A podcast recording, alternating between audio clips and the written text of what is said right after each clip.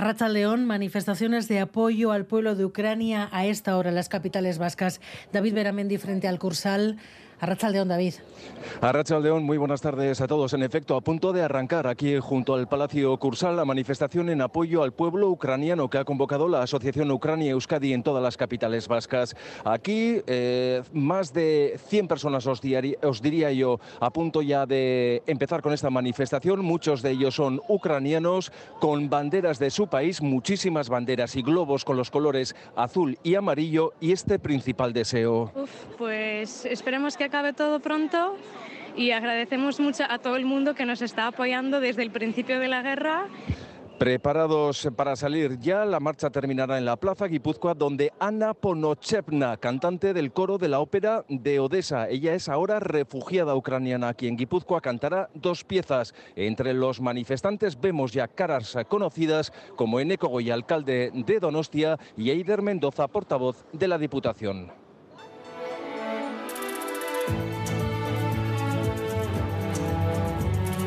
Gambara con Arancha García. Ucrania, año uno de la guerra y Zelensky ya no solo dice que su país ha resistido, puede ganar la guerra si los aliados cumplen. Si nuestros socios respetan todas sus promesas y fechas de entrega y no se quedan en el bla bla bla, que no creo que lo hagan, pienso que somos aliados fuertes y que hay pruebas de ello. Si a eso le unimos que podamos hacer todo nuestro importante trabajo en casa, nuestra victoria será inevitable. Pues si los aliados hacen lo que tienen, la victoria es inevitable. Zelensky que se ha dado un baño de reconocimiento ante la prensa internacional, abriendo además la puerta a China. Dani Álvarez, jefe de informativos de Radio Euskadi, Arrachaldeón. Arrachaldeón, Arancha. ¿Cómo ha sido esa comparecencia de Zelensky?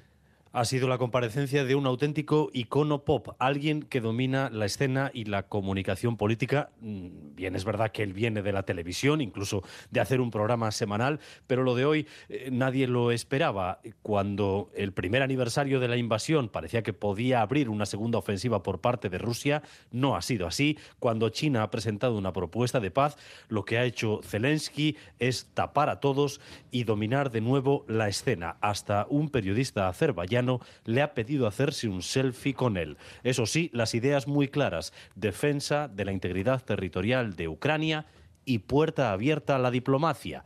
Veremos qué da de sí la propuesta de China.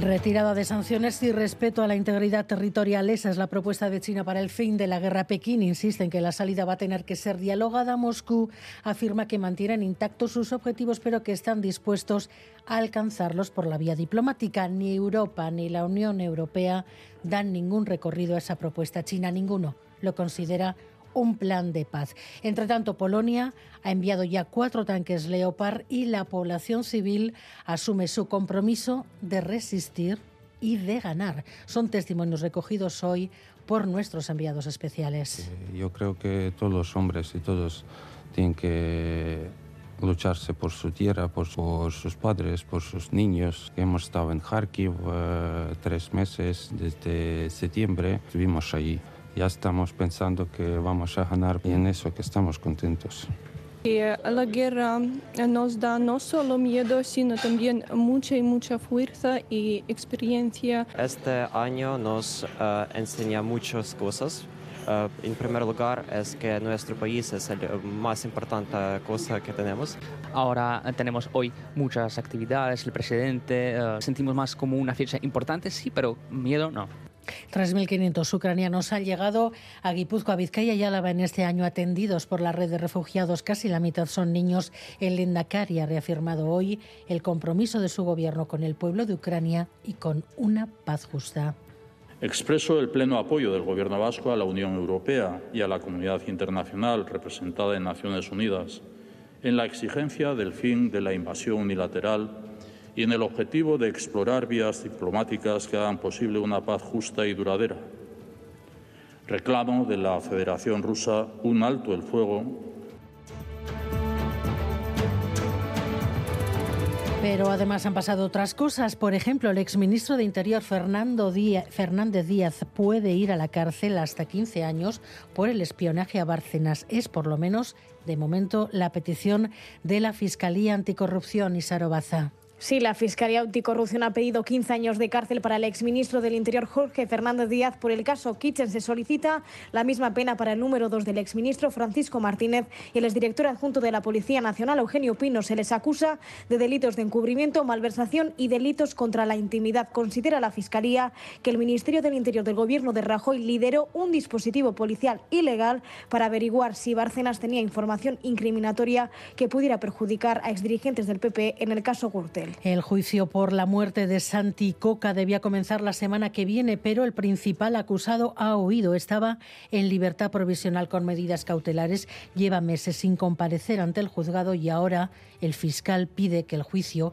se aplace hasta el mes de octubre. En carreteras, problemas a esta hora en la Guipúzcoa 2631 en Haya. Está cortada en ambos sentidos debido a un desprendimiento de tierra. Según eh, informa el Departamento de Seguridad, va a continuar cortada durante las próximas horas. Y los deportes, Asir Carea, Arrachaldeón. Arrachaldeón, la Real jugará contra la Roma de Mourinho los octavos de final de la Europa League que se van a disputar el 9 y el 16 de marzo. Mañana el conjunto Churi Urdin jugará en Mestalla frente al penúltimo el Valencia con la intención de ganar para aferrarse al tercer puesto.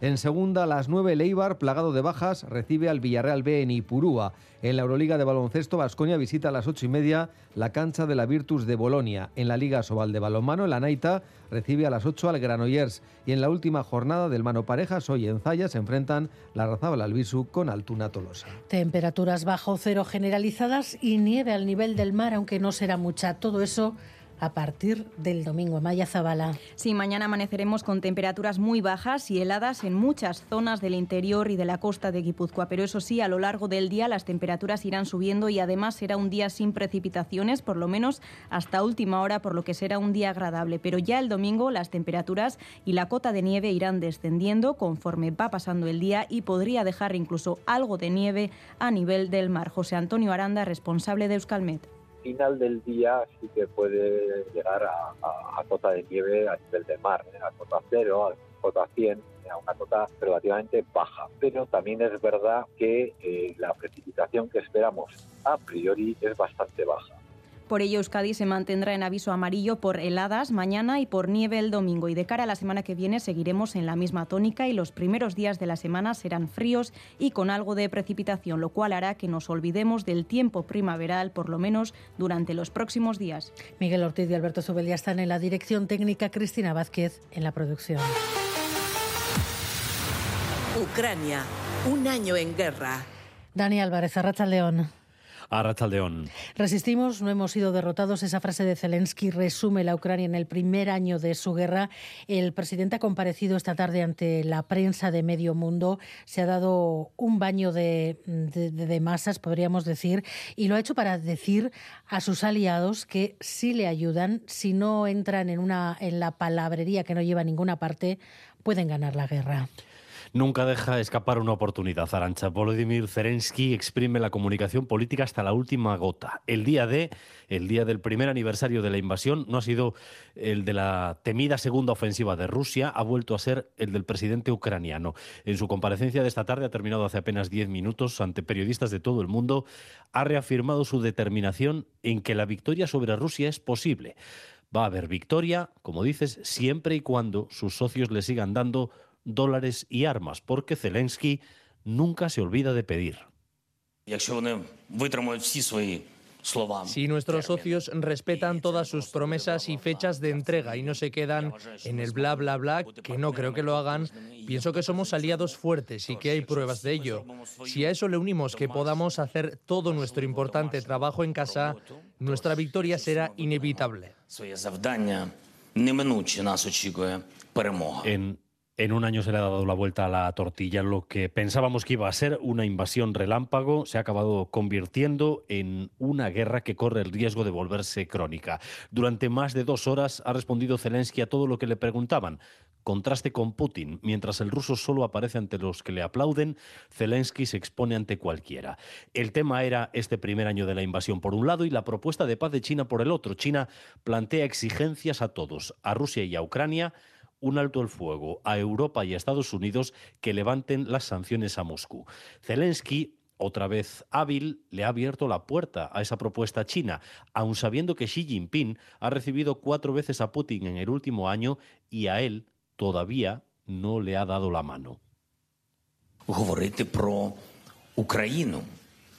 І я вважаю, що це дуже непогано. Que China hable sobre Ucrania pienso que es muy bueno. Hay algunas cuestiones con la declaración de China con las que estoy de acuerdo, hay otras que no.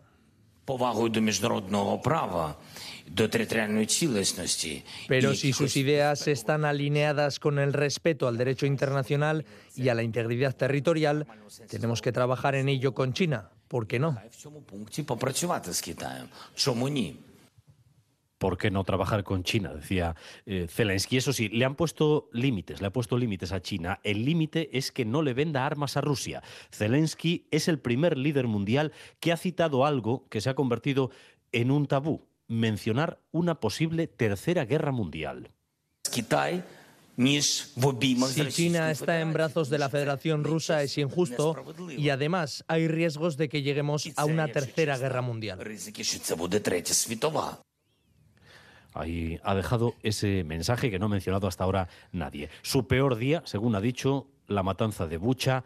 Espera ver a Putin ante el Tribunal de la Haya. Ha aparecido con sudadera negra, sin el verde militar que le ha hecho icónico, sin titubear en ningún momento durante prácticamente tres horas y llenando la escena. El momento más curioso, confirmando que es ya un icono pop a nivel mundial, es cuando un periodista azerbaiyano ha subido al escenario y le ha pedido hacerse un selfie.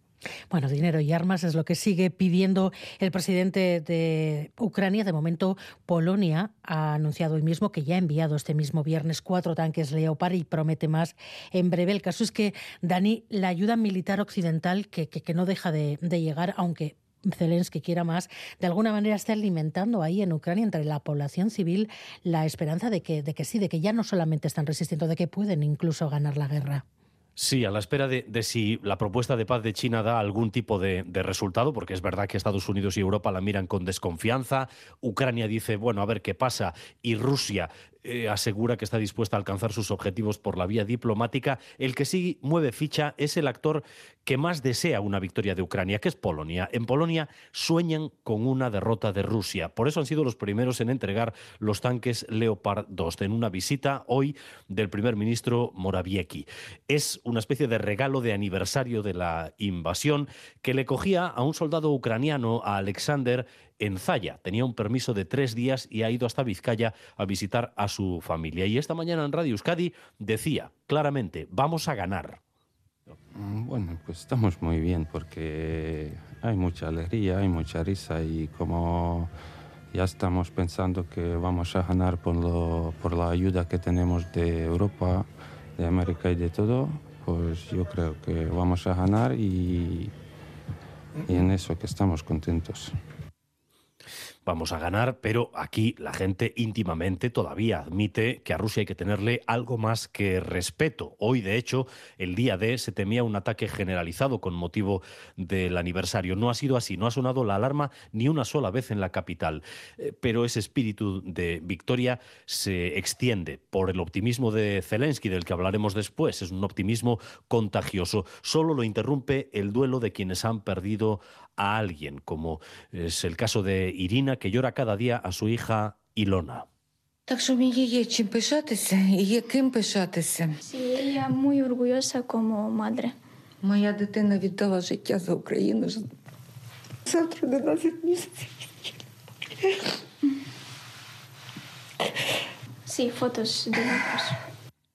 La mataron los rusos por organizar la resistencia en su propia casa, en su pueblo, durante la invasión. Conclusión, los ucranianos miran a Europa y a Estados Unidos, el optimismo por una posible victoria militar se extiende y el mundo queda a la espera de esa propuesta diplomática de China. Bueno, pues a ver qué es lo que pasa con China, eh, que tiene algún tipo de derivada o tiene recorrido. Zelensky ve cierto potencial, aunque hay puntos que dice que no comparte, pero de momento ni Europa ni la OTAN le otorgan más recorrido. Ninguno de los dos ha dicho hoy que es un plan de paz. Amaya Portugal. Para la presidenta de la Comisión no es una propuesta de paz, sino unos principios que dice que estudiarán, pero cotejándolos con las acciones de China, con por ejemplo haber firmado un acuerdo de amistad ilimitada con Rusia en vísperas de la guerra. Ursula von der Leyen. China has taken side by signing, for example, an unlimited friendship. La portavoz de Exteriores de la Comisión ha sido más precisa y severa en sus críticas, destacando que la propuesta no diferencia entre agresor y víctima y que tiene en consideración la Carta de las Naciones Unidas solo de manera parcial, ignorando la soberanía e integridad territorial de Ucrania y su derecho a defenderse. Para el secretario general de la OTAN, a China le falta credibilidad porque no condena en las Naciones Unidas la ofensiva rusa. Jens Stoltenberg.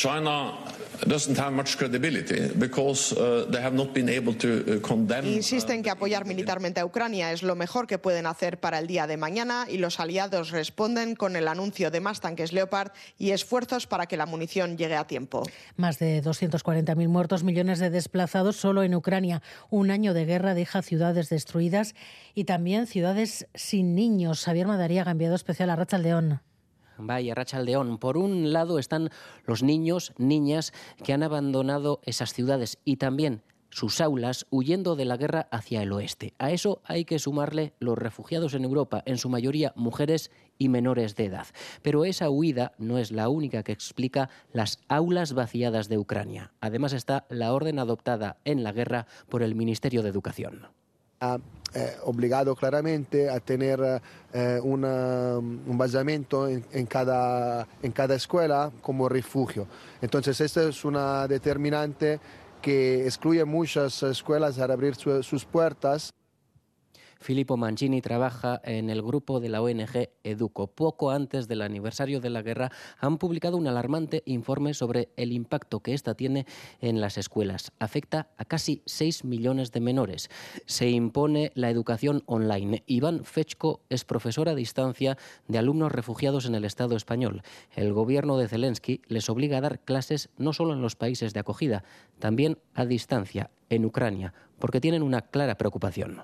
Es un reto para nosotros, para nuestro país, que después de la victoria tenemos que eh, construir condiciones, eh, tales condiciones que estos niños que eh, obtendrán buena educación en los países europeos tendrán deseo volver a nuestro país. Ese el reto, otro más para una Ucrania que hoy cumple un año en guerra. Pues a esta hora manifestaciones de apoyo a Ucrania en Bilbao, en Gasteiz, en Pamplona. Volvemos a la de Donostia. David Beramendi, Arrachaldeón. Arrachaldeón, varios eh, cientos de personas se manifiestan, sí, en apoyo al pueblo ucraniano aquí en eh, Donostia. Una marcha que ha partido hace unos minutos desde el Palacio Cursal. Abría la manifestación una bandera gigante de Ucrania y varios carteles con estos lemas. Stop al terror ruso o Rusia, Estado terrorista. Durante la marcha ha habido un montón de gritos. ¡No a la guerra! ¡No a la guerra! ¡Rusia terrorista! ¡Rusia terrorista! También canciones han estado cantando durante la marcha.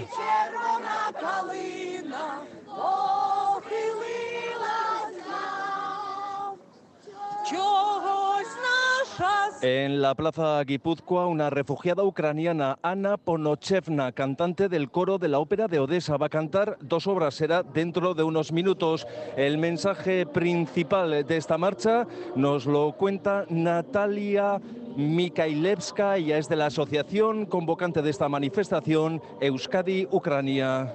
Es una fecha muy triste para nosotros, para los ucranianos, un año de la guerra y no podemos no salir y no hablar y no resistir a todo lo que está pasando en Ucrania. Por eso estamos aquí hoy, no solamente porque nos duele, porque tenemos que luchar, es por lo menos desde aquí hacer lo que podemos nosotros, salir y hablar. Cantan en estos momentos el himno de Ucrania. Escuchamos.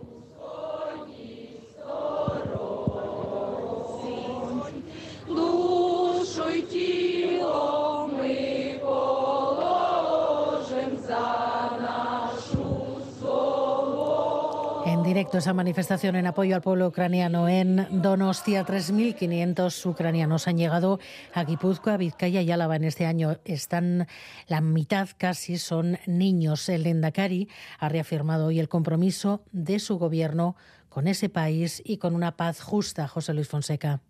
El Endacari reiteraba su condena a la invasión rusa de Ucrania y expresaba el apoyo de su gobierno a la respuesta europea e internacional en la exigencia del fin de la guerra, explorando vías diplomáticas para llegar a la paz junto a un alto el fuego unilateral por parte de Rusia. Expreso el pleno apoyo del gobierno vasco a la Unión Europea y a la comunidad internacional representada en Naciones Unidas en la exigencia del fin de la invasión unilateral y en el objetivo de explorar vías diplomáticas que hagan posible una paz justa y duradera reclamo de la Federación Rusa un alto el fuego Apelaba Urcullo al recuerdo de lo vivido en Euskadi, a lo sufrido por la mayoría del pueblo vasco para intentar ponernos en la piel de quienes hoy padecen la guerra de Ucrania y agradecía el papel de la sociedad vasca estos últimos meses y la labor de las familias acogedoras, de las asociaciones y organismos humanitarios y de las diferentes instituciones. Antes de su intervención podíamos escuchar diversos testimonios grabados en directo de quienes tuvieron que exiliarse y de quienes les acogieron aquí en Euskadi. Antes de este acto, la comisión de seguimiento creada por el gobierno vasco ponía cifras en estos 12 meses, más de 3.500 personas de las 4.180 procedentes de Ucrania que han obtenido en Euskadi el Estatuto de Protección Temporal han encontrado en algún momento un hogar en una de las 1.500 familias vascas de acogida. Se ha matriculado a 1.550 personas, la gran mayoría menores, y se ha prestado asistencia sanitaria a más de 3.000.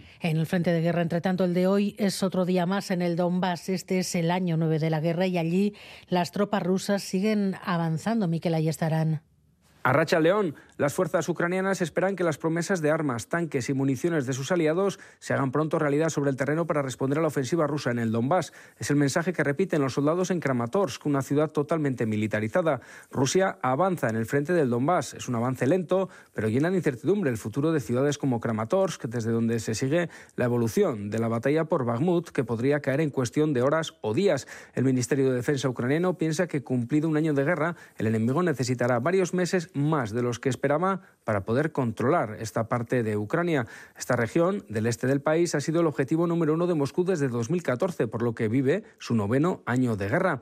Aunque en estos últimos 12 meses, eso sí, la situación ha empeorado y cada vez es más difícil contener el ataque ruso. ¿Y cómo se ve este primer año de la guerra desde el prima es el prisma de Rusia, Gary Suárez. Bueno, pues en Rusia desde el primer día se vendió la guerra como algo inevitable, una respuesta a los ataques y a las amenazas que llegan desde Estados Unidos y Europa. El propio Vladimir Putin califica la invasión de operación militar especial y hoy mismo el embajador de Rusia ante la ONU, Vasily Nevencia, ha dicho en el Consejo de Seguridad de la ONU que su objetivo no es la destrucción de Ucrania, sino tener al oeste un vecino pacífico y amigo que no les amenace. Es un discurso que ha calado entre la población rusa. Escuchemos, por ejemplo, Alexandre de la Cerda, vicecónsul de Rusia en Biarritz, que asegura que Estados Unidos es el principal interesado en que haya conflicto bélico. Esto se puede leer, no es complotismo, no es nada. ¿Quién seguramente entorpezó la observación de los acuerdos de Minsk? Que nos hubieran evitado la guerra. Estoy seguro. ¿Quién? La, la Embajada de Estados Unidos Pese a que en un año han muerto más de 15.000 soldados rusos, son muchos los rusos y rusas que apoyan a Putin. Rusia vencerá, pero el mundo entero está contra nosotros. La guerra es mala, pero defendemos la libertad y el futuro. No hay alternativa, la guerra es la única opción.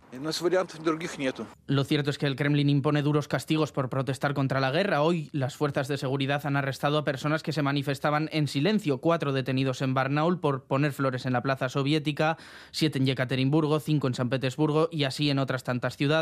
El resultado es que los que rechazan la guerra o no hablan o cuidan muy mucho qué y cómo lo dicen. No puedo hablar, estoy triste, muy triste. Deseo la paz y que esto termine pronto.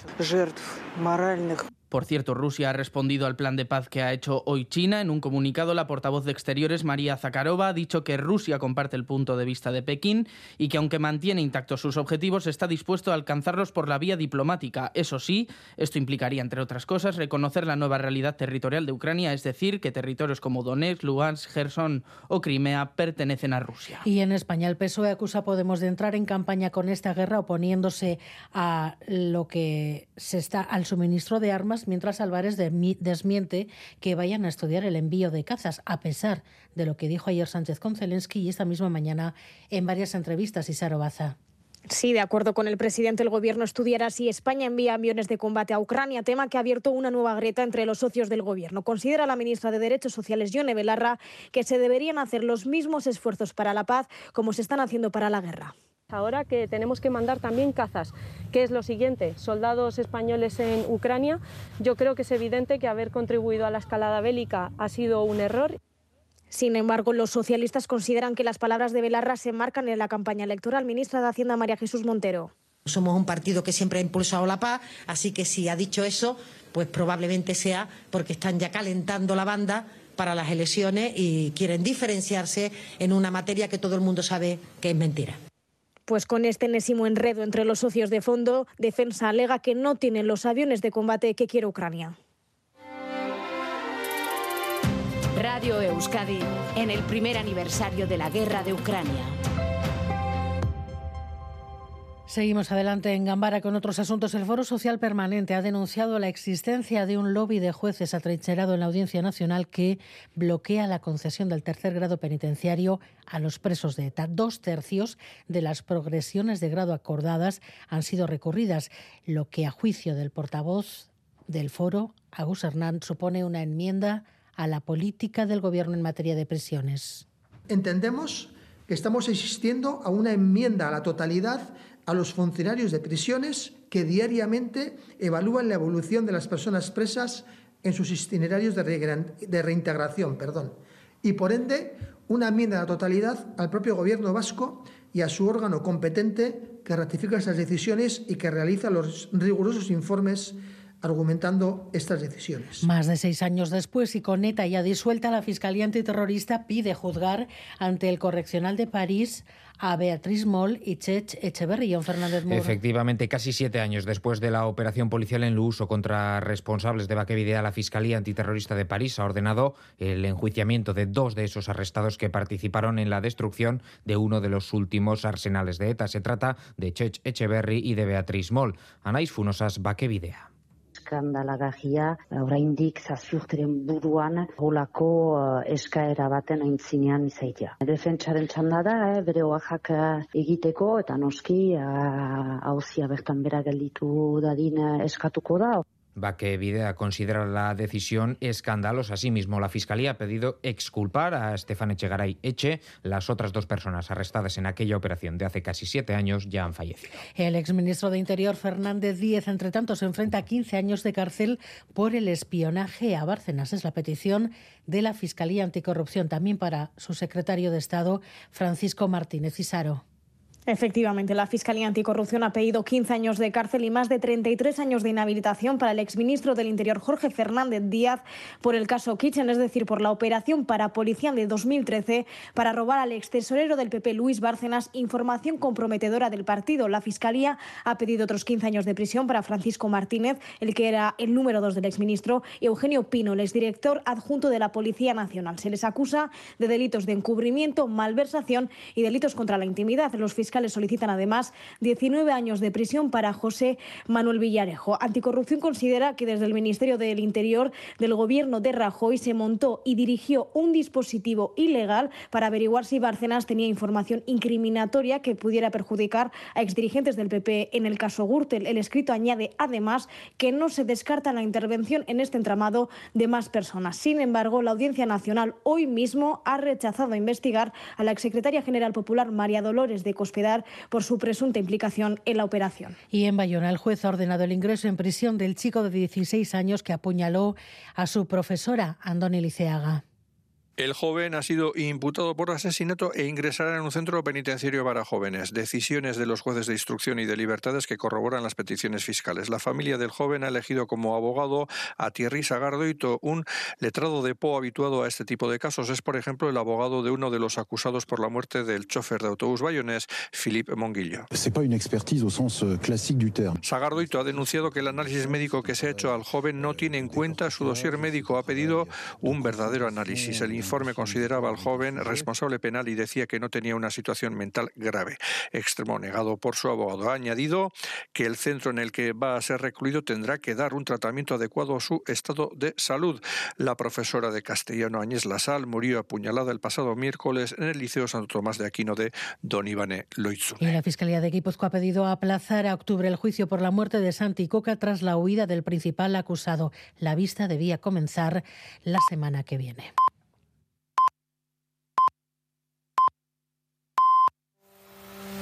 Este domingo en Crónica de Euskadi fin de semana, entrevista a Echaso Atucha, presidenta del Vizcay Burubatzar del PNV. Será a partir de las ocho y media de la mañana en Radio Euskadi.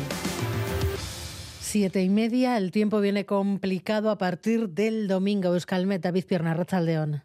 Arrachaldeón, buenas tardes. Durante las próximas horas seguiremos con ambiente tranquilo, aunque frío. El cielo se mantendrá sin apenas nubosidad, por lo que las temperaturas una vez que se vaya el sol bajarán e incluso le hará en el interior antes de que acabe el día. Mañana comenzaremos la jornada con temperaturas frías, con heladas generalizadas en el interior, incluso en la costa de Guipúzcoa podríamos rozar los 0 grados. A lo largo de la mañana irá aumentando un poco la nubosidad, nubes sobre todo medias y altas, sin descartar una gota por la noche en puntos de la costa. Las temperaturas máximas mañana se mantendrán sin grandes cambios, sin superar la barrera de los 10 grados en la vertiente mediterránea y llegando hasta los 13-14 en la Cantábrica. El domingo el ambiente será más frío en general, aunque las heladas serán menos intensas, pero es que las máximas bajarán 2-3 grados respecto a las del sábado. El día va a transcurrir con nubosidad, nubes que nos dejarán llovindas que serán en forma de nieve en torno a los 1000 metros por la mañana, pero que irá bajando durante el día para acabar la jornada con una cota de nieve en torno a los 200 metros. Con la guerra de Ucrania llegaron el incremento de precios de la energía y los cambios en las facturas. Las asociaciones no dan abasto en la atención y gestión de las quejas de los usuarios. Hoy en Arangoa. Konsumovide ha recibido casi 28.700 reclamaciones en 2022. La telefonía vuelve a liderar el ranking, pero le siguen de cerca las facturas del gas, electricidad y agua, que aumentan un 89% y suponen ya el 13% del total de las reclamaciones. Javier Hurtado, consejero de Turismo, Comercio y Consumo. Ha habido factores como la incorporación del tope del gas o la conocida como excepción ibérica, que han supuesto cambios en las facturas y han generado numerosas dudas en los consumidores, que han planteado consultas y también reclamaciones al respecto. En Navarra, una de cada cuatro consultas y reclamaciones está relacionada con el sector energético. Desde la Asociación de Consumidores Irache, Susana Arizcuren pide a las instituciones que se protejan más a los consumidores. Nos estamos encontrando con estas facturas tan elevadas, con esta tristeza detrás de pensionistas y gente que no puede pagarlo. Todo esto tendría que ser de raíz, que la Administración lo controle y que al final tengamos un precio razonable y reclama también una información más transparente y adecuada a los consumidores. Y los cerca de 3.600 trabajadores de Cuchabán que están llamados, eh, estaban llamados hoy a la huelga ha sido convocada por todos los sindicatos con representación en la entidad bancaria. En varias concentraciones a mediodía han denunciado la situación límite que dicen vivir una carga de trabajo asfixiante. La gran mayoría de sucursales han permanecido cerradas. Ahí no hay iglesia. Los empleados de Cuchabán que estaban llamados hoy a la huelga por todos los sindicatos. Esa unidad y el gran seguimiento que ha tenido la han convertido en histórica para los sindicatos. Solo una de cada diez sucursales ha abierto en Vizcaya, Álava y Guipúzcoa y en Navarra no ha abierto ni una. Denuncian que la plantilla es cada vez menor y que en los últimos ocho años se han cerrado 300 sucursales. Sin embargo, la presión comercial que tienen es cada vez mayor. Ollana Lasagabaster, ELA. Y esas cargas de trabajo y esas grandes jornadas de trabajo lo que están haciendo es mermar de una manera muy importante la, salud de la plantilla. No podemos permitir que Cuchabán diga que hay que hacer más con menos y no podemos dar por bueno que sea más beneficios a costa de la salud de los trabajadores, y trabajadoras de Cuchabank. A la clientela que acudía al banco le pillaba por sorpresa la huelga. No sé, es imposible. Hemos estado en dos oficinas. En una no había absolutamente nadie, todas, todas las puertas cerradas. En otra había una persona dentro, pero no, no nos ha atendido. Eh, no sabía que estaban de huelga, la verdad. Cuchabank, por su parte, afirma que siempre ha tenido voluntad negociadora y que la reducción de sucursales y plantilla está por debajo de la media del sector. Recuerda además el reciente anuncio de que van a contratar a 75 personas, una cifra muy insuficiente para los sindicatos que no descartan nuevas huelgas. Todas las entidades deportivas de Araba, Vizcaya y Guipúzcoa deberán tener el próximo curso un protocolo para prevenir, detectar y actuar contra cualquier tipo de violencia en menores. Este protocolo se va a basar en el plan que han elaborado las tres diputaciones y el Gobierno vasco. Además, las víctimas tendrán disponible un teléfono de atención ante el acoso y abuso sexual o por razón de sexo en ámbito deportivo. Miquel Saez. Para el curso 2023-2024, todas las entidades deportivas de la comunidad autónoma vasca deberán tener y aplicar un protocolo para prevenir, detectar y actuar contra los distintos tipos de violencia en menores que se puedan dar en ese ámbito. La base del protocolo es el plan que han elaborado a tal efecto las tres diputaciones forales en colaboración con el Ejecutivo vasco. Además, todas las entidades deportivas deberán designar una persona encargada de coordinar y garantizar el cumplimiento de ese protocolo y para ello recibirán una formación específica. Más allá de la violencia física y sexual, la iniciativa pretende incidir especialmente en aquellos comportamientos y actitudes que son vistos como algo normal dentro de la práctica deportiva. Así lo explicaba en las Juntas Generales de Araba Igor Guereta, técnico del Servicio de Deporte de la Diputación Alavesa. Pero en el deporte hay ciertas actitudes, ciertos comportamientos que, por considerarlos intrínsecos dentro del deporte, que los hemos visto con cierta normalidad y ahí, y sobre todo ahí, es donde queremos incidir, en ciertos comportamientos gritos, de, no dejar jugar a, un jugador, eh, de, no dejar participar, de toda la cultura de la novatada que hemos tenido en el deporte. Asimismo, se va a poner en marcha un teléfono especializado de información y atención de acoso y abuso sexual y por razón de sexo en el ámbito deportivo. El servicio Zuretaldecoac Gara está dirigido a las víctimas que sufran esta problemática, pero también a su entorno, a federaciones y a clubes. El Ayuntamiento de Baracaldo va a poner en marcha un plan de actuación para mejorar la convivencia en el barrio de Cruces, una convivencia que se ha visto alterada en los últimos meses debido a la, a la presencia de una familia conflictiva. El consistorio va a diseñar un plan para abordar la problemática desde la perspectiva de la intervención social, la educación y la seguridad pública. Eder Carrero. Los residentes de la calle Llano y de las calles adyacentes aseguran haber presenciado episodios conflictivos. Cuentan que se enfrentan entre los miembros de estas familias o con otras del mismo bloque, pero también lo sufren personas que transitan por la zona. Son gente antisociable, no se puede mezclar con ellos. Cada dos por tres broncas, jaleos. Si aparcas aquí un coche y son capaces de montarte una bronca, te da hasta miedo. Y están jodiendo la convivencia del barrio. Era una familia que era una maravilla, pero con los nuevos que han venido. Críos que dan miedo porque vienen insultando se les ha sacado de otro sitio y se les ha traído aquí. Si dan problemas en otro sitio, aquí también. Habría que hacer lo mismo, ¿no? Llevárselos, pero claro, ¿a dónde? Es el sentir de los vecinos que denuncian los problemas que generan esas familias conflictivas realojadas. Creen el problema es de difícil solución. Ven necesaria una intermediación, puesto que alteran la vida de los barrios según estas quejas vecinales. Ahora el consistorio aprueba un plan de actuación e intermediación para mejorar la convivencia. Gorka Zubiaurre, concejal de alcaldía. Se trata de poner todos los recursos municipales para solucionar el problema. Quienes vengan a alterar el orden de Baracaldo, pondremos todo lo que está en nuestra mano para que tengan ganas de marcharse pronto. Los vecinos creen que la presencia policial es baja, ahora esperan el nuevo plan termine con los frecuentes conflictos en cruces. Irati de Paulo Urquijo llega hoy a las salas comerciales. Es una película ciertamente insólita dentro de la industria vasca porque se ubica en el género de la fantasía épica, empleando elementos y personajes de la mitología vasca para contar una historia medieval, protagonizada por Eneco Sagardoy y Edurne Azcárate en el entorno del bosque de Irati y Kerzabala.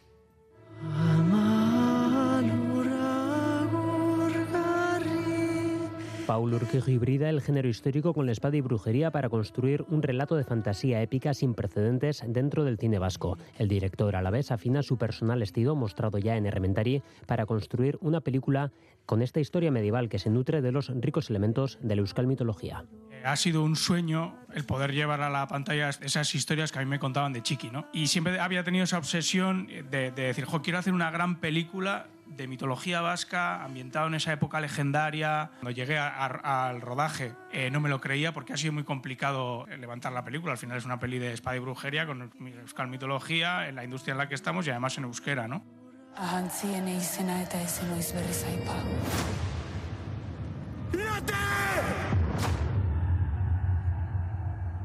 Narra la historia de Eneco Aritza, al que da vida Eneco Sagardoy tras la batalla de Orreaga y cumplir su destino por ser el señor del valle. Su camino se cruzará con Irati, Edurne Azcárate, que abre el campo fantástico de la película. Hay batallas salvajes, magia y misticismos, pero por encima de todo una plasmación, pues se ha grabado enteramente en exteriores del entorno natural de ese bosque de Irati. Eneco Sagardoy. Paul es un gran precursor ¿no? en este sentido de llevar nuestros mitos, nuestro folclore a la gran pantalla, hacerlo suyo y llevarlos de alguna manera extrapolarlos. Todos los festivales en los que estamos avalan ese interés universal que hay, esa atracción hacia su mundo, ¿verdad?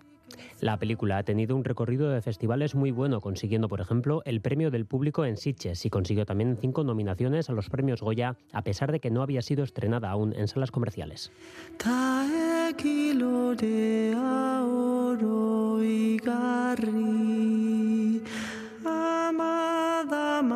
Pues ya se puede ir a ver a los cines Irati desde, desde hoy. Volvemos a las 8 con nuestros enviados especiales a Ucrania. Hoy tortulia además con Oscar Bañuelos, Miquel Segovia e Íñigo Aduriz, pero es tiempo para el deporte. Asier Careaga, Arrachaldeón. Arrachaldeón, la Real va a jugar contra la Roma de Mourinho los octavos de final de la Europa League.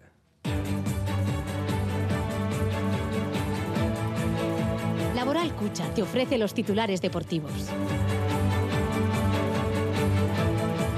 La ida tendrá lugar en el Olímpico de Roma el 9 de marzo y la vuelta en Anoeta el 16. Mientras tanto, mañana el conjunto Chuy Urdin jugará en Mestalla frente al penúltimo, el Valencia, con la intención de ganar para aferrarse al tercer puesto. Pacheco y Gorosabel vuelven a la convocatoria y se cae Ander Guevara.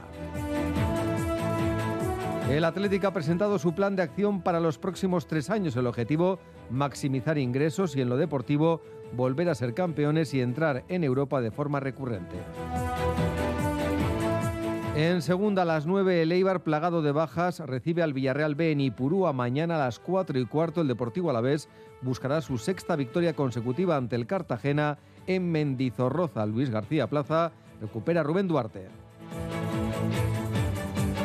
En ciclismo, en la segunda etapa de Ocamino, triunfo para Vingegaard en el puerto de Montetegra y liderato para el danés. En el Tour UAE, Gorenebegen ha ganado el sprint y Ebenepool continúa de líder. Y en el Tour de Ruanda, la etapa reina ha sido para el suizo Matteo Badilati. El belga Lecerf continúa al frente de la clasificación.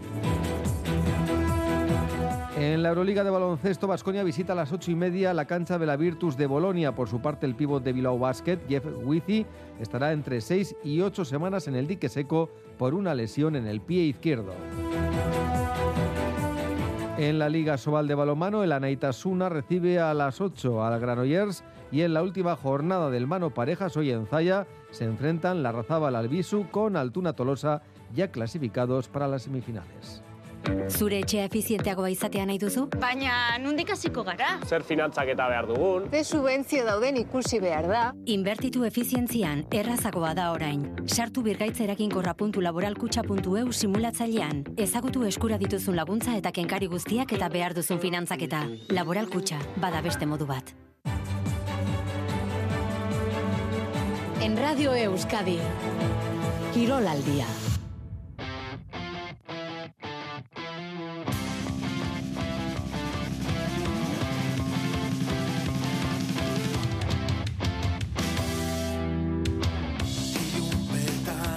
Bueno, pues este mediodía estábamos muy pendientes del bombo de Nión Chemo Aliden, Arrachaldeón. Arrachaldeón, Y el bombo ha deparado a la Roma para la Real. Pues sí, la verdad es que había expectación por conocer cuál podía ser el rival de la Real Sociedad. La verdad es que las opciones eran bastante reducidas eh, y además todos los equipos que estaban en esa, en esa lista eran equipos acreditados, por lo cual no cabía esperar eh, demasiada bondad por parte del, bombo. Y bueno, pues al final la suerte ha querido eh, que la Real se empareje en un cruce inédito en la historia de la Real Sociedad con un clásico del fútbol italiano y del fútbol europeo, como es la Roma, que diría en estos momentos el portugués eh, José Mourinho. Un eh, sorteo que, bueno, eh, de alguna manera ha sido bien recibido por la gente de la Real Sociedad, ya que entiende que es un desplazamiento cómodo a una ciudad atractiva y que y frente a un rival, además de postín. Por lo tanto, la verdad es que tiene, lo tiene prácticamente todo y además la posibilidad de resolver la eliminatoria en casa, en el partido de vuelta, ya que esta es, precisamente una, una de las ventajas de haber acabado la fase de grupos en primera posición. Bueno, pues la Real Sociedad que ya conoce su rival, una Roma que evidentemente es un equipo plagado de, figuras, con jugadores de sobra conocidos como el eh, mundialista eh, Paulo Dybala, argentino, o el serbio Nemanja Matic en el medio campo, defensas como Mancini de la selección italiana, o el inglés Chris Smalling, el guardameta de la selección portuguesa Rui Patricio, o el atacante de la churra Andrea Velotti, por citar tan solo algunos. Este era el momento en que el secretario de la UEFA daba a conocer precisamente el emparejamiento entre los dos equipos. And now we have the uh, title holders of the UEFA Europa Conference League, winners of the very first final played in that competition. So Roma can be drawn against uh, one of the two remaining group winners, Real Sociedad or Feyenoord. Real Sociedad. And that is Real Sociedad. So Roma versus Real Sociedad. Pues ahí estaba, eh, precisamente el momento en el que se conocía el emparejamiento entre la Roma y la Real Sociedad. Primer partido, ida el jueves día 9 de marzo en el Olímpico de Roma a partir de las 7 menos cuarto de la tarde. La vuelta en el Real Arena, siete días después, el día 16 a las 9 de la noche. Había que preguntar, lógicamente, también a la gente de la Real Sociedad por eh, su opinión en torno a, este emparejamiento. Y hoy era el día precisamente eh, previsto para la comparecencia de Imanol, previa al partido de mañana de Liga frente al Valencia. Le preguntamos preguntamos a Imanol por su opinión sobre el sorteo. En principio, eh, no ha habido reacción de los jugadores por cuanto, o por lo menos no inmediata, ya que precisamente el resultado del sorteo les ha pillado entrenando. Imanol Alguacil. bueno, no te lo puedo decir porque estábamos en el campo. Entonces, pues bueno, eh, lo que sí está claro es que es una gran eliminatoria ante un gran equipo, eh, bueno, con, un gran con un gran entrenador. Eh, y bueno, y cerquita de casa, para el aficionado eh, eh, ideal, una ciudad histórica, bueno, muchos condicionantes para hacer algo grande. Evidentemente es un señor equipo, pero bueno, ya hemos demostrado que nosotros cuando tenemos el día, bueno, somos capaces de, de también dar campanadas o dar sorpresas.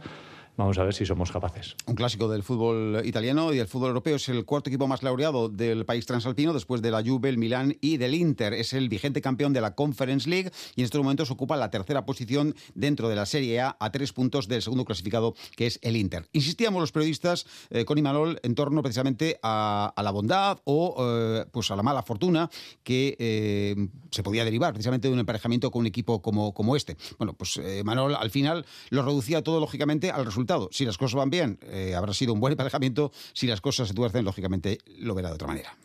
Me gusta, me gustará si somos capaces de, pasar a la eliminatoria. Eh, lo que está claro y eh, que el objetivo principal es pasar la eliminatoria y estar en cuartos.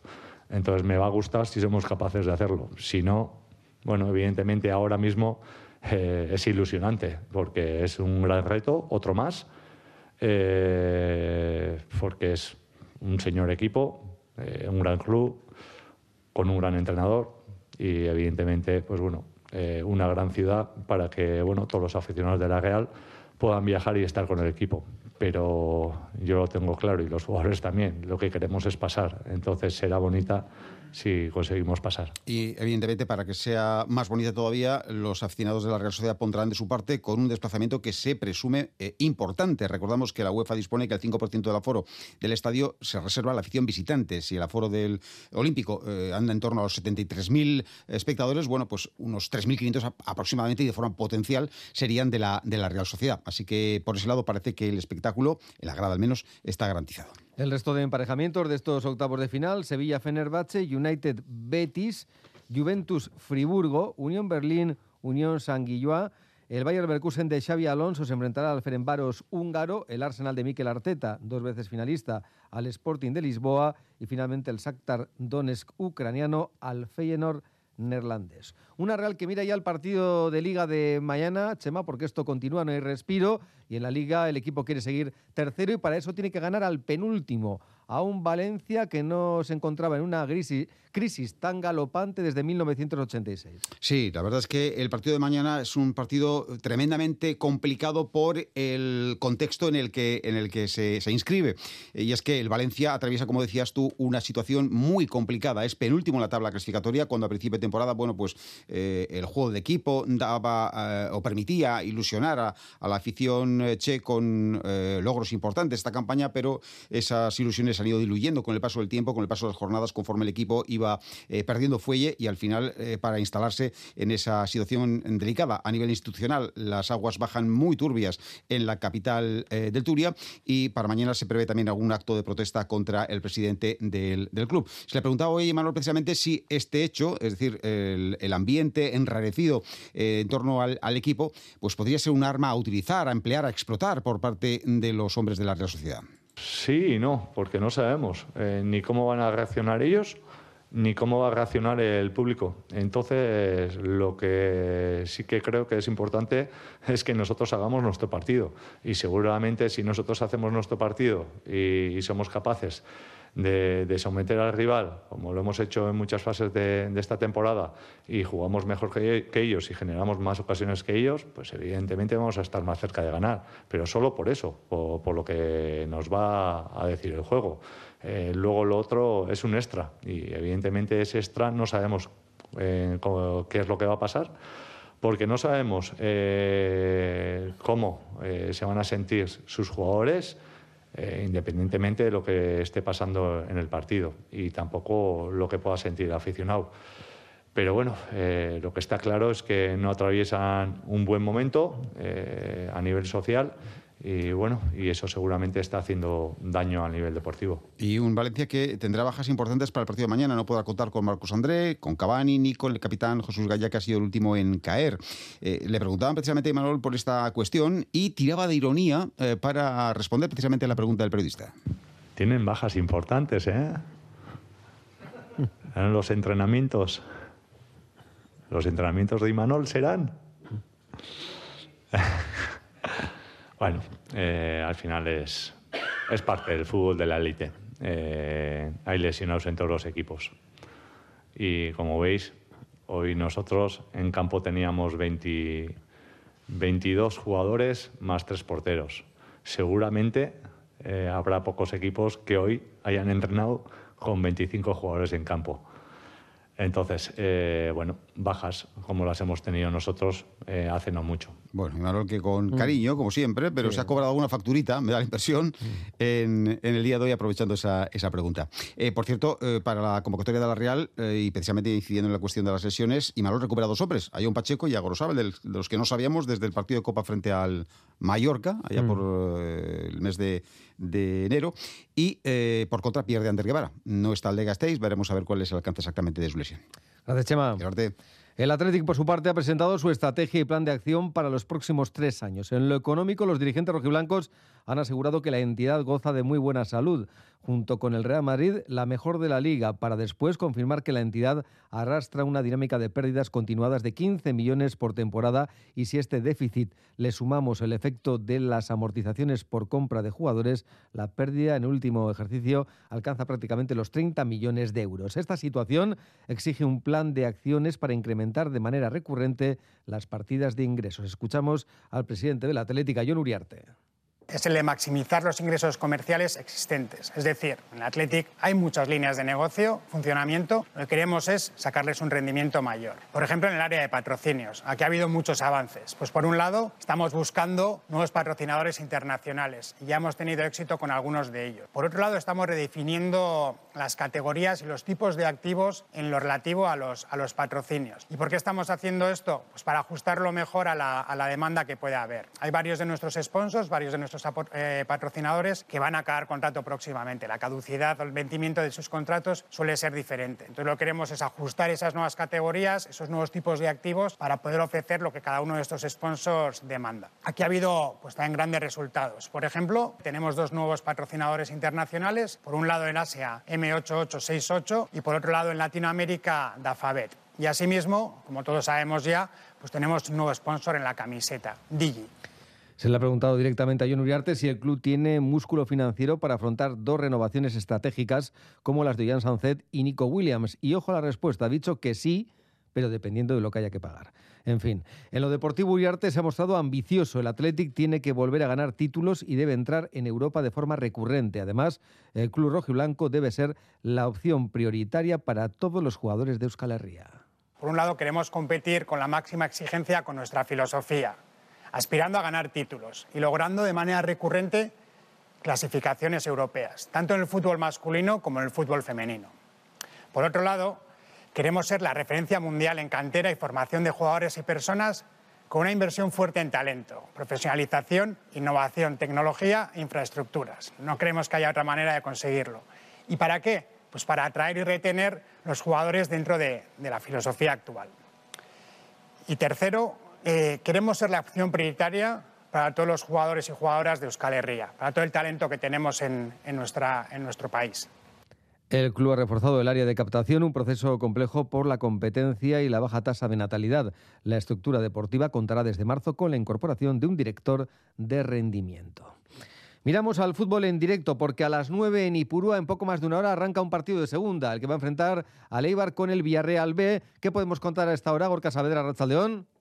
A Rachel León Asier, pues que todavía Ipurua está vacío, donde, luego esperemos que haya bastante afición porque el tiene que lograr la victoria ya en casa después de dos jornadas sin hacerlo. Esa última derrota, recordamos, ante el Cartagena y el empate contra el Leganés. En cualquier caso, un partido contra el Villarreal B, filial del Villarreal que afronta a los de Garitano con muchísimas bajas, sobre todo en la línea defensiva, todos los laterales eh, fuera, Ríos Reina, y Manol, Tejero y Correa, eh, a los que hay que sumarles pues las bajas de Javi Muñoz, que vio la roja contra Lugo, y a Corpas, que vio la quinta María también en el Alonso Carro. Con todo ello, eh, lo más reciente es que tenemos 11 ahora ya confirmado de el Eibar, el equipo de Gaisca Garitano, que partirá con eh, Luca Cidano en bajo palos, en defensa de derecha e izquierda Sergio Álvarez, hará las de lateral derecho, Venancio y Berrocal en el eje de la zaga con Arbilla de lateral izquierdo, Mateus y Pero en el doble pivote y banda derecha para Troncho, que repite la titularidad.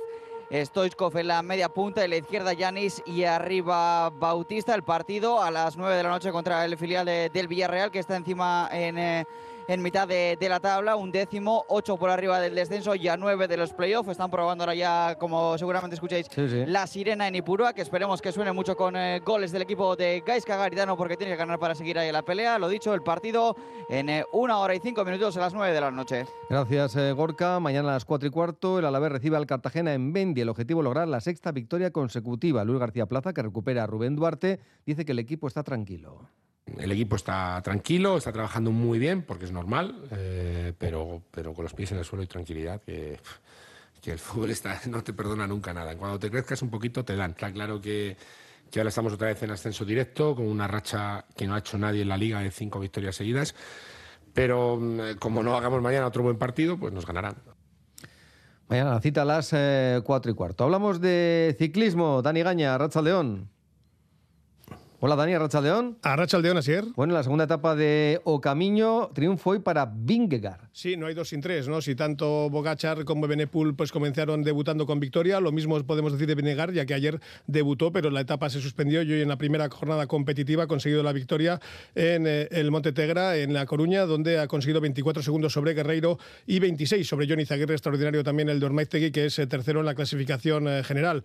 Mañana es la tercera jornada de O Camino, segunda, como digo, oficial, Camino de Urense, Esgos Rubiá y llegada a ese alto del Castelo después de, de, 4.000 metros prácticamente de desnivel en 180 kilómetros de recorrido. En el Tour UAE ha ganado Groenewegen al sprint. Sí, hoy para sprints puros, Groenewegen, Gaviria, San Bennett, eh, primero, segundo, tercero. Mañana penúltima etapa, Abu Dhabi, Abu Dhabi, también absolutamente plana y será el domingo en Jabal Jeffet donde eh, se determine el, podium final, donde ahora mismo está Ebenepul, primero, segundo el australiano Lucas Plapp y tercero, también recordémoslo, Pello Bilbao, un puesto que ya hizo también el año anterior. En el Tour de Ruanda ha disputado la etapa reina. Sí, ha ganado Badilati después de ese puerto de, categoría especial, un corredor suizo del equipo sudafricano Q36, eh, que será su primera victoria. Euskaltel ha ampliado su ventaja como líderes eh, por equipos en la carrera eh, francesa y sigue cuarto a tan solo siete segundos Víctor de la Parte, el corredor alavés, que tiene opciones de podium. Mañana, última llegada en alto, antes del final en, un circuito el, próximo domingo en Kigali. Mañana llegada al Monte Kigali de fuera de categoría también para determinar la victoria. Vizcarra está hasta octava, tan solo 11 segundos, todo en un pañuelo en el Tour de Ruanda. Y mañana comienza el Euskaldun en Zumaya. Sí, una etapa también, una primera jornada bastante plana para velocistas, 113 kilómetros, decimoquinta edición del premio Sumaya Cosaría, en el que pues eh, vamos a también entregar el primer mayor del Euskaldun, un Euskaldun que se va a correr hasta el próximo mes de junio. Gracias, Dani. Agur. Y miramos a la Euroliga de baloncesto. Raúl Pando, Arracha León porque en poco más de media hora arranca el choque entre Basconia y Virtus de Bolonia. En 31 minutos y medio en el Segafredo Arena, el equipo de Peñarroya quiere redimirse tras la derrota en la Copa. Se mide la capacidad de reacción del Basconia tras el Barapalo frente al Juventud. Una victoria frente al Bolonia de Escariolo distanciaría al equipo italiano a tres victorias más en la verá. Recordemos que en la ida ganó el Basconia 90-79 en el Buesa. Es la vigésimo quinta jornada. Tiene 13 victorias el Basconia. Tiene 11 victorias el Bolonia. El Basconia tiene la baja de sede Kerkis, volverá a jugar Holmes tras perderse los últimos partidos. Gracias, eh, Raúl. Agur. Agur.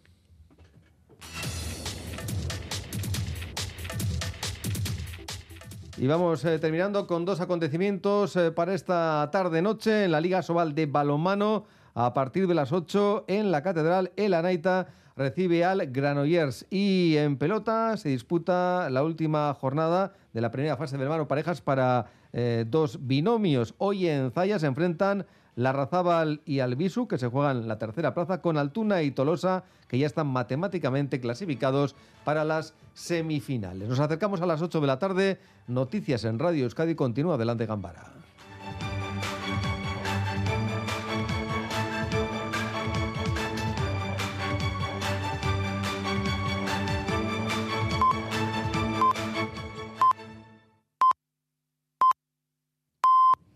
En Kiev son ahora las nueve de la noche. Hasta hace un año a esta hora, viernes noche, los bares, los restaurantes estaban llenos, llenos de gente joven, llenos de, ganas de vivir.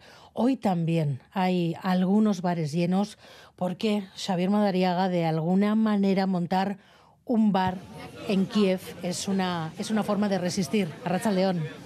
Sí, el 20 es el nombre del bar en el que nos encontramos. En él vemos una concurrida barra a la que cuesta, llegar y tres camareros que sirven sin descanso. Ambientazo total también en los bares de una capital de un país en guerra. Artem regenta este bar en el que estamos. Cree que en sitios como este muchos sintieron que también en guerra se puede hacer una vida normal.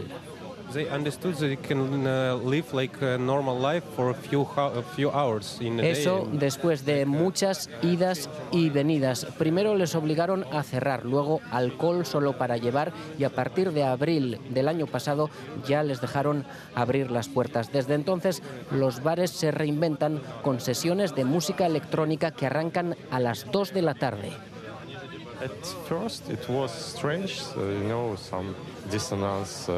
Al principio eran extrañas, nos dice Maxim, que ha acudido a más de una de esas fiestas. No pegaba estar de fiesta a las 3 de la tarde, pero a todo se adapta el ser humano. Ucrania, una de las capitales europeas más jóvenes, no renuncia a su viernes noche, siempre eso sí, con el toque de queda de las 11 cortando todo mambo. Aquí les obliga a cerrar a las 10. Nos queda una horita de fiesta.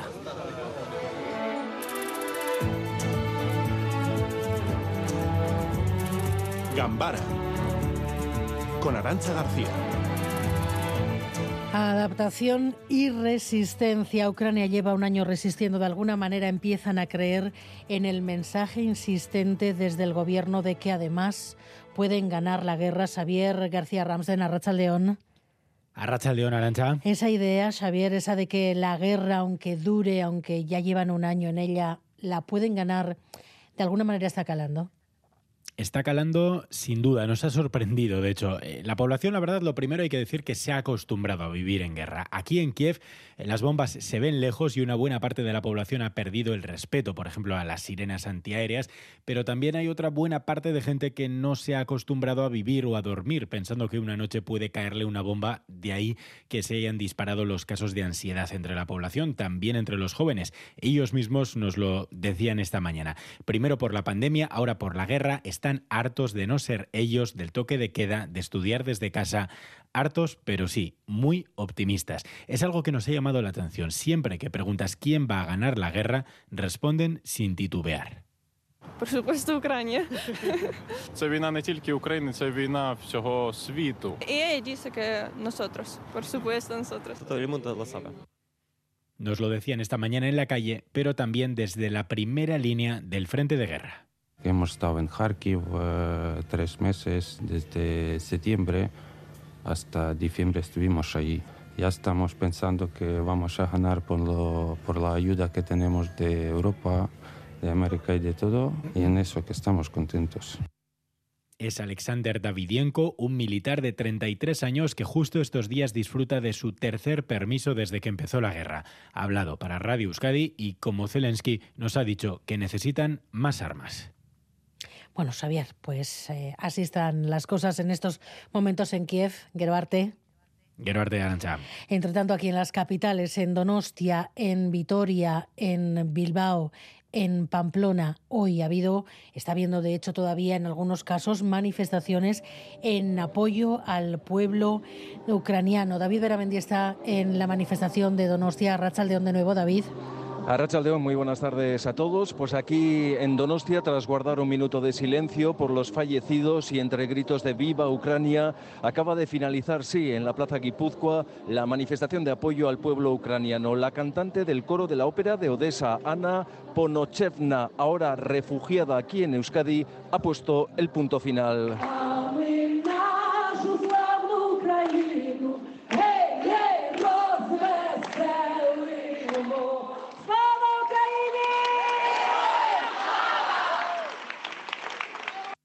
Antes, en lectura de un comunicado a cargo de la Asociación Ucrania Euskadi, convocante de esta manifestación. Leía el comunicado Natalia Mikhailevska, a la que escuchamos a continuación.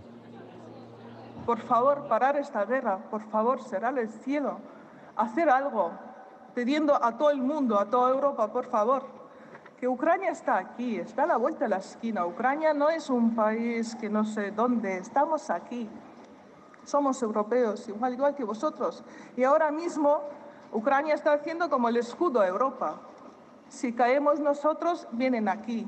Manifestación con cientos eh, de personas, eh, muchas banderas ucranianas, globos de colores azul y amarillo y varios carteles Stop al terror ruso, Rusia, Estado terrorista. Eh, apoyando esta manifestación, caras visibles, Eneco Goya, alcalde de la ciudad, también Eider Mendoza, portavoz de la Diputación.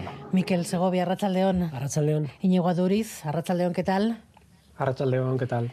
Óscar Bañuelos, Arrachaldeón. Arrachaldeón. Bueno, pues estamos en el primer año de la guerra y no sé si os sorprende ver a la gente, a los ucranianos, al pueblo de Ucrania, tanto en Kiev como los que están manifestándose en estos momentos en muchas capitales, en las capitales vascas, con ese espíritu no solamente de resistencia, sino incluso de, resistir y de lo que haga falta, porque, porque incluso se están creyendo eso de que pueden ganar la guerra si, si se les ayuda. Miquel. Sí, es que yo creo que esta ha sido la gran sorpresa de, de este año. Eh, si nos. Eh, si volvemos a un año atrás, probablemente todos recordamos cuando eh, los análisis que se hacían era que probablemente la guerra de, eh, de, Putin contra Zelensky iba a ser, incluso había quien eh, planteaba horas, ¿no? Bueno, han pasado un año y la fotografía hoy ha cambiado mucho. El pulso de líderes lo ha ganado sin duda Zelensky. Zelensky es un líder eh, consolidado, un líder que, que nadie esperaba eh, que se creciera como se ha crecido y hoy está fortalecido y tiene Europa a su servicio, tiene a Estados Unidos a su servicio y mientras tanto Putin pues probablemente eh, esté intentando gestionar una derrota que es difícil de vender a su pueblo. Ni siquiera sus aliados tradicionales, que son eh, que puede ser China, le están apoyando de manera explícita. Por tanto, yo creo que la victoria y la sorpresa de la reacción del pueblo ucraniano es eh, la gran victoria por ahora de, de, este enfrentamiento. Bueno, os decías que tiene Europa a su servicio, tiene al mundo a su servicio, al mundo occidental. No sé si es así, pero algo parecido si se ha visto esta tarde en esa comparecencia de Zelensky ante la prensa de, de medio mundo. Dani Álvarez, volvemos aquí a Farrachaldeón. A Rachaldeón. Pues eso, esa ha sido una de las imágenes de, de, del día, ¿no? Zelensky rodeado de la prensa internacional, pidiendo más dinero, pidiendo más armas, diciendo que si los aliados cumplen, la guerra la, la pueden ganar. Sí, la verdad es que la comparecencia de Zelensky nos vuelve a demostrar que este hombre nunca deja escapar eh, una sola oportunidad y que la comunicación política es, es lo suyo. Era el día de era el día en el que la mayor parte de los habitantes de Ucrania temían que pudiera darse eh, el capítulo 2 de la gran ofensiva, de la ofensiva a gran escala por parte de Rusia. China tenía su protagonismo con su oferta de paz, pero él ha comparecido ante decenas de periodistas de todo el mundo para responder absolutamente a todo lo que le preguntaban. Y claro, la pregunta era si eh, Ucrania está dispuesta a desfallecer. Y él ha venido a decir que no, que han sido capaces de darle la vuelta a la tortilla, que cuando todo el mundo pensaba hace un año que esto iba a ser un paseo militar para Rusia, eh, han demostrado que no, están mostrando una grandísima resistencia y si sus socios le acompañan, y acompañar significa más dólares y más armas, creen en la victoria. Si nuestros socios respetan todas sus promesas y fechas de entrega y no se quedan en el bla bla bla, que no creo que lo hagan, pienso que somos aliados fuertes y que hay pruebas de ello. Si a eso le unimos que podamos hacer todo nuestro importante trabajo en casa, nuestra victoria será inevitable. Ha aparecido, como le gusta a él, convertido en un absoluto icono pop y en contraste con Putin, que solo comparece ante los suyos, él no esquivaba ningún eh, asunto, ninguna pregunta de las que le han planteado. Y la pregunta hoy era si él le da algún crédito a la oferta de paz de China.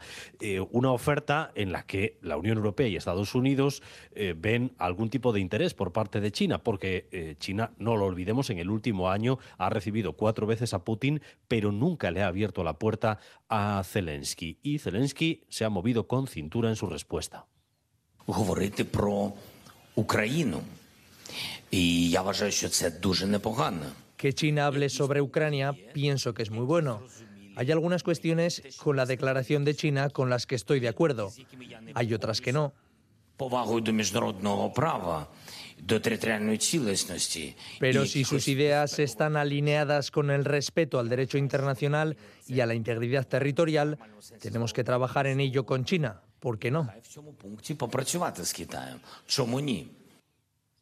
Eh, determinación, eh, hay que proteger hasta el último rincón del territorio la integridad territorial de Rusia, pero también la puerta abierta a la diplomacia en una comparecencia en la que, una vez más, Zelensky no ha dejado ni un solo detalle al azar. Hoy no ha salido con el verde militar que le ha convertido en icónico, hoy ha salido con una sudadera eh, negra y hasta se ha dejado hacer un selfie con un periodista en el que ha sido el momento más curioso de las casi tres horas de comparecencia eh, que ha ofrecido.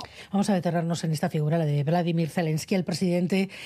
La pregunta sería si ha conseguido él solo o es él quien ha conseguido traer a Ucrania hasta este punto 365 días después de la invasión, porque sí es cierto que parece ejercer una especie de magnetismo, lo hemos visto sobre los parlamentos de medio mundo, incluso sobre algunos líderes internacionales, hoy sobre los periodistas también de la, de la prensa eh, internacional desplazada a Kiev por este primer año de la, de la invasión, también en, dentro de Ucrania este magnetismo de Zelensky es así, se, se ve así. Bueno, está bien, está bien Arancha, eh, que utilices esa palabra magnetismo porque yo creo que es eh, exactamente lo que ejerce, particularmente entre la gente joven. De, Ucrania se ha dicho mucho, pero yo creo que políticamente la hemos mirado con poco detenimiento. En su parlamento, ahora suspendido por el estado de guerra, lógicamente, pero en su parlamento de 450 representantes, el partido de Zelensky tiene una mayoría absolutísima, tiene 254. Se llaman los servidores del pueblo. Eh, se identifican como un partido de, centro, pero claro, lógicamente aquí todo está condicionado por Rusia y no hay demasiado debate político. El eje izquierda-derecha aquí eh, pasa desapercibido. E ese partido tiene 254, digo, el siguiente, que se llama Plataforma por la Vida, tiene 43. O sea, el segundo partido de Ucrania tiene 43. O sea, es una mayoría eh, absolutamente aplastante. Hemos estado con, con un diputado del partido de Zelensky, con el más joven, tan solo 27 años, que se llama Sviatoslav Jurach, para que nos explique eh, cómo él ha conseguido eh, conectar con, con, una parte tan inmensa de la población ucraniana. Y nos ha dado dos razones. Eh, la primera de ellas es porque ha sabido percibir que aquí la gente quiere mirar ya a Europa, que quiere mirar o mira o vive como si fueran occidentales y miembros de la Unión Europea. Y nos ponía el siguiente ejemplo. Look at Poland for one thing. You know, now Poland is crushing various economic, political um, records and showing itself to be a success story of what can happen when a post-Soviet state chooses to go into the West. But uh, we have other examples. The nations that were in the Soviet Union. Look at the Baltic nations who have joined the European Nos decía, Union. mira, Polonia es la historia de un éxito, eh, lo que eh, ocurre con una nación postsoviética que mira al oeste, que se integra en la Unión Europea o en la OTAN. Y te diría más, nos contestaba Sviatoslav Juraj, mira a las naciones bálticas, a los países bálticos, son otro ejemplo de éxito. Ese es el camino que queremos nosotros para Ucrania y eso lo supo eh, detectar Zelensky. Pero claro, la cosa no acaba ahí. Sabemos de Zelensky eh, que es un personaje que sale de la televisión. Y Sviatoslav Juraj nos decía que eso ha sido determinante para que él sepa detectar cuál es el estado de opinión de la gente en Ucrania. Mr. Zelensky built his life uh, without government, without any governing positions or any political stories. His life was all about building an industry which made the whole country watch that. That we made the whole country laugh.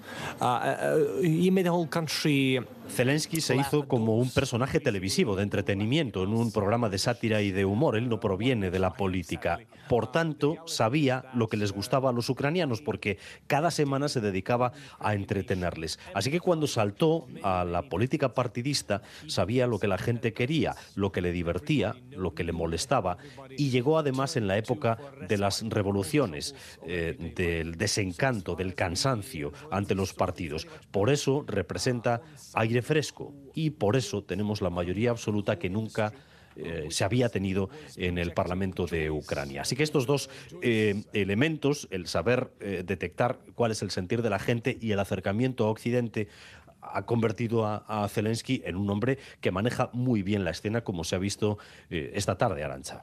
Bueno, pues eh, Dani Álvarez, jefe de informativos de Radio Euskadi, gracias por la crónica desde, desde Kiev, la crónica política, esa comparecencia de, de Zelensky. 48 horas lleváis ya allí, vais a continuar eh, buena parte del fin de semana todavía.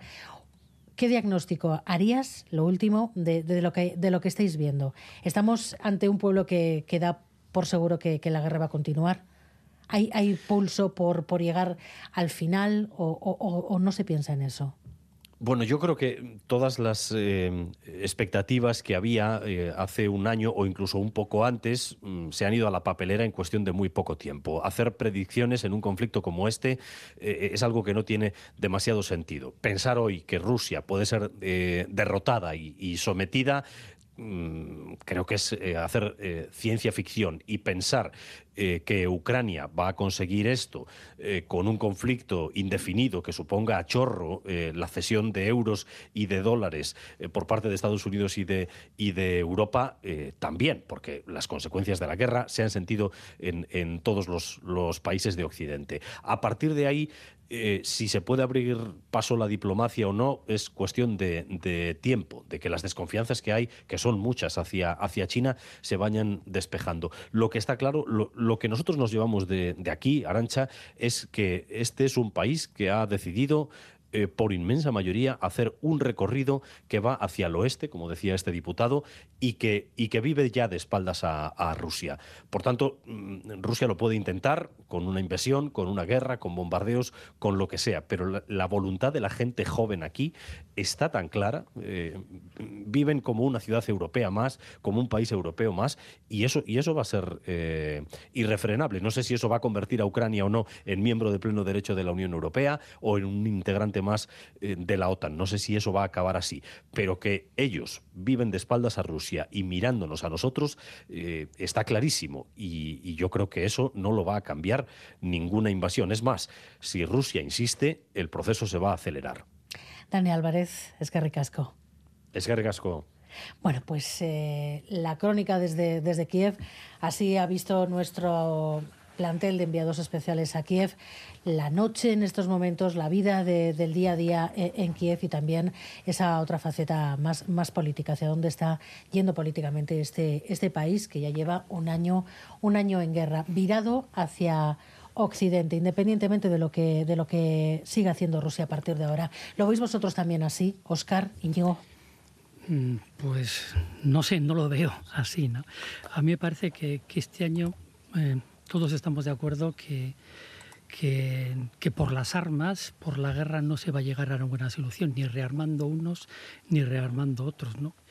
Y, y ni con ese paquete de, medidas. Me parece que, el presupuesto de Estados Unidos para 2023 de, de Joe Biden eh, hablaba de unos 45 mil millones de, dólares para rearmar. No para ayuda humanitaria, ¿eh? sino para rearmar a, Ucrania. Yo recuerdo unas declaraciones en, en Der Spiegel de, de, de Angela Merkel cuando decía, cuando se rompió en el, en el 2014 eso que se llamó el protocolo de Minsk, que, que llegó a una especie de intente de, bueno, de no agresión entre Rusia y Ucrania y, hablaba de que todos estos años habían servido, eran importantes porque había servido para armar a Ucrania. ¿no? Y, esto que estoy diciendo no quiere decir que yo esté a favor, ni muchísimo menos, de la, de la invasión, que la condeno totalmente, ni esté en contra de la labor humanitaria que hemos hecho también los vascos y vascas y nuestro gobierno, aunque tengo también que decir que también se puede hacer con, con, otros refugiados, tanto por el hambre como también por la guerra. Con esto quiero decir que, que yo me opongo al, al, al, relato hegemónico, ¿no? que viene en todas las guerras hay, hay dos bandos y dos propagandas. Aquí conocemos una propaganda, seguramente porque no tenemos demasiado acceso al, al otro bando, pero eh, estamos haciendo un, un, relato para mí hegemónico y eso está condicionando verdaderos debates que son lo que tiene que haber, ¿no? porque no olvidemos que nosotros no estamos, en y digo nosotros como, como sociedad eh, de la Unión Europea, de, de, los 27 y eso que se llama mundo libre, no estamos en primera línea, pero estamos ayudando a alguien para que esté en primera línea. ¿no? Y, me parece que, que, que hay que hacer más debates. Yo no justifico en ningún caso, pero sí que se pueden explicar algunas cosas que han, que han ocurrido. ¿no? Eh, por ejemplo, que, que, en el año 2014, antes de lo que se llamó la, la, la revolución de, eh, del, del, Maidán, ¿no? esa que echó a un, a un gobierno legítimamente elegido y, y, cómo se posicionaron, cómo se posicionaban antes, ¿no? Pues el 38% de los ucranianos estaban a favor de una alianza con, con Rusia y el 37,5% estaba a favor de una entrada en la Unión Europea. Eso ocurrió hace nueve años. No sé exactamente lo ocurrió en estos momentos. Eh, eh, Ucrania es muy grande. Eh, es verdad que toda la zona de Kiev y toda la zona del, oeste siempre, siempre han sido a favor de, los, de la Unión Europea. Eh, pero, pero hay otras zonas, como, es la zona del centro, sur y este, que estaban y han sido prorrusas siempre. ¿no? Y a mí me parece que, que no sé, con, esto, con estos debates que, que, que, intentan por lo menos meterse un poquito en ese, en ese relato hegemónico, yo creo que no, que lo que hacemos es contribuir un poco a que la gente si no justifique, que yo insisto, no justifico esa, esa agresión por parte de Putin, que lo considero tan, tan, tan alejado del mundo libre como lo puede estar Zelensky, hay que recordar que, que, Ucrania, bajo, bajo la, la, presidencia de Zelensky, estaba en, en, la lista de esos países llamados corruptos, incluso por, por Estados Unidos. ¿no? Y, y, comentaba Dani eh, eh, cómo es el partido de, de, de, de Zelensky. ¿no? Pues el partido de Zelensky eh, tiene como homónimo al, al partido de Andrzej Duda en Polonia. Y yo, y sabemos todos lo que es Polonia. Sí, por abordar varias de las cuestiones eh, de las que se han hablado. Bueno, en primer lugar, dar la enhorabuena a Dani, a, a Xavier García eh, Ramsden y a, y a, Xavier Madaria por el, por el relato desde, desde el terreno.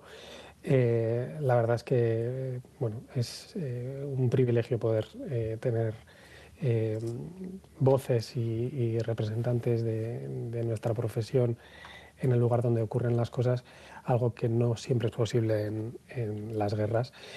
En, en, en, todo caso, bueno, hablabais también, hablaban Dani en, en, su caso, del carisma ¿no? que había conseguido Zelensky en el, en el último año. ¿no? Y, bueno, yo creo que, que se debe eh, en gran parte a que es una figura que ha conseguido trasladar a la población ucraniana no solo eh, esa esperanza de que bueno, eh, es capaz de, de, parar a los pies a, Putin, sino también de, representar, digamos, la imagen de, ese sueño eh, europeo que, tiene una gran parte de la sociedad ucraniana, que no es toda, como bien decía Oscar, pero sí una gran parte, y, parece que se ha erigido en el representante eh, eh, digamos, de, esa Europa más occidental eh, que, ha, anhelado parte de la sociedad ucraniana. Pero yo creo que todo esto, si, lo han conseguido, si lo ha conseguido Zelensky, ha sido únicamente por el apoyo que ha recibido por parte de la Unión Europea y por parte de Estados Unidos principalmente. un apoyo simbólico eh, que estamos viendo en esta última semana con las visitas de Joe Biden, del propio Pedro Sánchez y de otros muchos dirigentes eh, de distintos países y sobre todo por los millones y por las eh, armas que, se han hecho llegar a, esa resistencia ucraniana. ¿no? Es decir, sus socios le acompañan de momento en ese camino para frenar los pies a, Putin. ¿no? Eh, hablaba la, representante ucraniana que, ha participado en la, manifestación de Donostia de San Sebastián, hablaba de que en estos momentos Ucrania era una especie de escudo de Europa, o así lo veía ella, eh, respecto a esos supuestos planes de, Putin para ir avanzando más allá de Ucrania. Eh, en, su, no sé, en su labor de, no sé si de reconquistar, de reinvadir eh, el territorio que en su día perteneció a la URSS. Y yo creo que de ser así, en el caso de que, de que fuese así realmente, eh, la única opción no puede pasar por eh, armar hasta los dientes a ese escudo de, Europa, ¿no? porque yo creo que eso finalmente lo que, lo que va a producir son más víctimas. Hay que recordar que en, en el último año ya se han producido 21.000 víctimas entre heridos y fallecidos y hay 18 millones de personas que han necesitado ayuda humanitaria. Em, yo creo que armar hasta los dientes ese escudo, esa frontera eh, que, la representante ucraniana consideraba la frontera de Europa, no puede ser la única solución eh, a, lo que está ocurriendo en Ucrania. Si realmente es así, eh, es necesario que las instituciones europeas se vuelquen por el diálogo, se vuelquen en la diplomacia más de lo que, de lo que han hecho en el último año y desde luego no dejar abierta la posibilidad a eh, enviar todo tipo de tanques, eh, aviones de combate, incluso fuerzas, eh, mm, soldados, etcétera, como parece que han dejado abiertos los líderes internacionales. Y esto no En ese sentido, sí. Perdona, simplemente quería decir que me parece positivo el gesto de China y me parece bastante significativo. Vamos a hablar ahora, si os parece, vamos a hablar de, la potencialidad de ese eh, plan de paz, así lo había anunciado el gobierno de China. En síntesis, vendría a ser algo así como retirar las sanciones y respeto a la integridad territorial. Una propuesta de China para el fin de la guerra. Insiste en que la salida va a tener que ser dialogada. De hecho, enfatiza la necesidad de, de ese diálogo y negociación. Hemos escuchado que Zelensky sí que reconoce cierto potencial a esta propuesta, que desde luego no le cierra la puerta, que desde luego le gustaría hablar con el presidente chino. Hemos visto a Rusia decir que avala ese, ese camino, aunque eso sí no, no ha, reivindicado todas sus, todas sus eh, posiciones en, en, este, en este asunto. Pero ni la Unión Europea ni la OTAN le otorgan recorrido. ¿Cómo lo veis? Yo creo que es muy interesante el, paso que hoy ha dado China por lo que tiene más de significativo que, de consecuencia efectiva ¿no? que pueda tener finalmente. Pero yo creo que el hecho de que China en, eh, Naciones Unidas el otro día se abstuviera, hoy conociéramos esta propuesta que lanza que, bueno, que parece que no ha sido eh, muy bien acogida por, por la Unión Europea, eh, no tanto por Ucrania, por lo que hemos escuchado, que bueno, parece que le da una oportunidad o, bueno, la valora de manera más o menos eh, positiva, yo creo que es un paso significativo por lo que significa, digo, eh, de eh, no apoyo directo y explícito hacia, hacia Rusia, ¿no? que, puede ser, digamos, el vecino con el que lo solemos identificar. Yo creo que China tiene, tiene, una, tiene un problema que es que tiene que nadar y guardar la ropa, es decir, tiene un vecino, en este caso Rusia, un gran vecino con el que comparte miles y miles de kilómetros, con el que se ha en algunas cuestiones, pero es que lo que tiene es un gran mercado mundial global que fundamentalmente está en Occidente y al que no puede descuidar ¿no? en este modelo eh, chino eh, capitalista tan singular ¿no? que, dirige este país.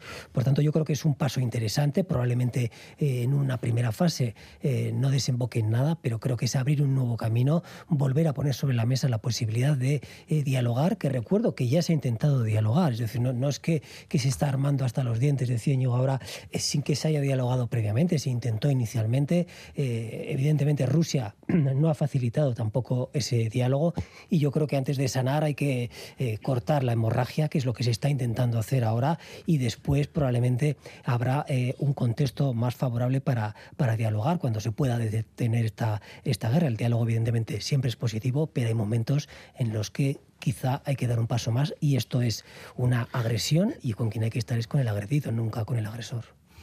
No, no, sí, eso yo creo que no hay ninguna duda. Eh, estar con el agredido, el, agredido es el, pueblo de Ucrania. Yo no tengo ninguna duda y creo que el, que el 99,99% de la gente tampoco. Pero el asunto es que, que, un año después de esta escalada belicista, un año después de, de, todos los paquetes de medidas que se han adoptado para ese bloqueo económico, etcétera, contra, contra Rusia, eh, nos han llevado 365 días después a esto, ¿no? Que es una escalada mayor, una huida hacia adelante. Yo no, yo no estoy diciendo, yo creo que, que nadie puede arrogarse esa representación de, decir todo opinan que lo que hay que hacer es la paz y para hacer la paz nos, eh, hacemos la guerra para preparar la paz. Bueno, eso, eso yo creo que es una fórmula que en estos 365 días ya se ha hecho y, hemos visto cuál es el resultado. ¿no? Ahora igual lo que hay que prepararse en serio es para la paz haciendo diplomacia. Si el jefe de la diplomacia de, de la Unión Europea, Josep Borrell, cada vez que habla es un señor de la guerra, ¿Dónde queda la diplomacia representativa de 27? Oscar, quien está haciendo la guerra es Putin. No, no, lo que, está haciendo Ucrania es la defensa, que, se está defendiendo de una guerra o de una agresión que ha venido eh, de su vecino, ¿no? En este caso de, Putin. Por tanto, la guerra la está haciendo Putin, no la está haciendo eh, Zelensky. Zelensky está pidiendo recursos para poder defenderse de la agresión. Pero vamos a ver, es que todo, todo tiene un por eh, un porqué, ¿no? yo, yo creo que sí, que si vemos la historia hasta hace un año, nos daremos cuenta que es una agresión y sigue siendo una agresión. Aunque, aunque pongamos el foco hace un siglo, sigue siendo una agresión. Y en derecho internacional, en derecho de... es una agresión. Pero eh, no, sin justificar, hay que explicar las cosas. No hay peor, eso se llama populismo, no hay peor cosa que cuestiones complejas, eh, explicarlas o dar una sensación de que es una cuestión simple. El problema de, de, de, de esa, de esa situación geoestratégica eh, geoterritorial es un problema de hace un montón de años, que cada uno se ha ido armando y cada uno defiende su territorio. Aquí estamos hablando de poder y de, y de territorio.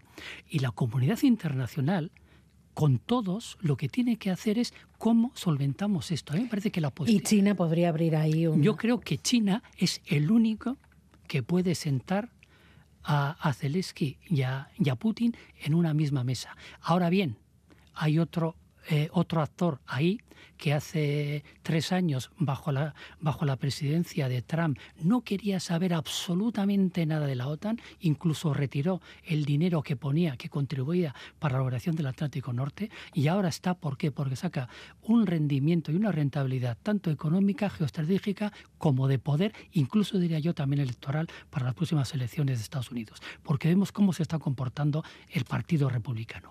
Entonces, todo esto crea una total complejidad que no nos pueden llevar por la calle del medio y decir, es que hay que prepararse la guerra porque este es un sociópata, que no lo sé, será un sociópata y es un tirano, no tengo ninguna duda, pero las cosas complejas hay que actuar de otra forma, para eso existe la diplomacia. Y hemos visto que por eh, que, que, esa huida hacia adelante, porque claro, la Unión Europea, incluso el presidente Pedro Sánchez, estará diciendo en estos momentos, oye, ¿y cómo recojo yo Sedal? ¿Cómo me vuelvo yo aquí cuando, cuando llegue un diálogo? Si yo he oído que, que empecé mandando cascos, empecé no sé qué, y ahora igual tengo que mandar tropas. Esos debates se, nos han, se nos ha excluido a toda la ciudadanía. Tiene que haber un debate sobre lo que quiere hacer el Estado español en el Congreso, incluso, diría yo, lo que queremos hacer o qué opinamos los vascos a través de, nuestra Cámara en Gastizo o nuestra Cámara en Iruña. También tiene que haber un debate. Es que a mí lo de, lo de estos relatos hegemónicos políticos, es que creo que al final nos estamos confundiendo porque ha habido manifestaciones, es verdad, y esta mañana ha habido eh, más institucional, pero yo también me, me cruzado cuando venía a la radio aquí en Gasteiz, a, Radio Vitoria, con una manifestación que pedía paz y no a la guerra y que no es estar en contra de Ucrania ¿eh? y no es estar a favor de Putin, sino abrir una, una verdadera eh, vía hacia la paz. Y si China lo hace, pues eh, yo creo que, que, porque el que ya no lo va a hacer es la Unión Europea. Sí, bueno, yo em, respecto a, lo que decías, eh, Miquel, de, las soluciones diplomáticas que ya se habían explorado en un inicio, yo creo que efectivamente en un, comienzo se intentó eh, establecer un, diálogo con, Putin y con el gobierno ruso para intentar frenar eh, bueno, la invasión por esas vías.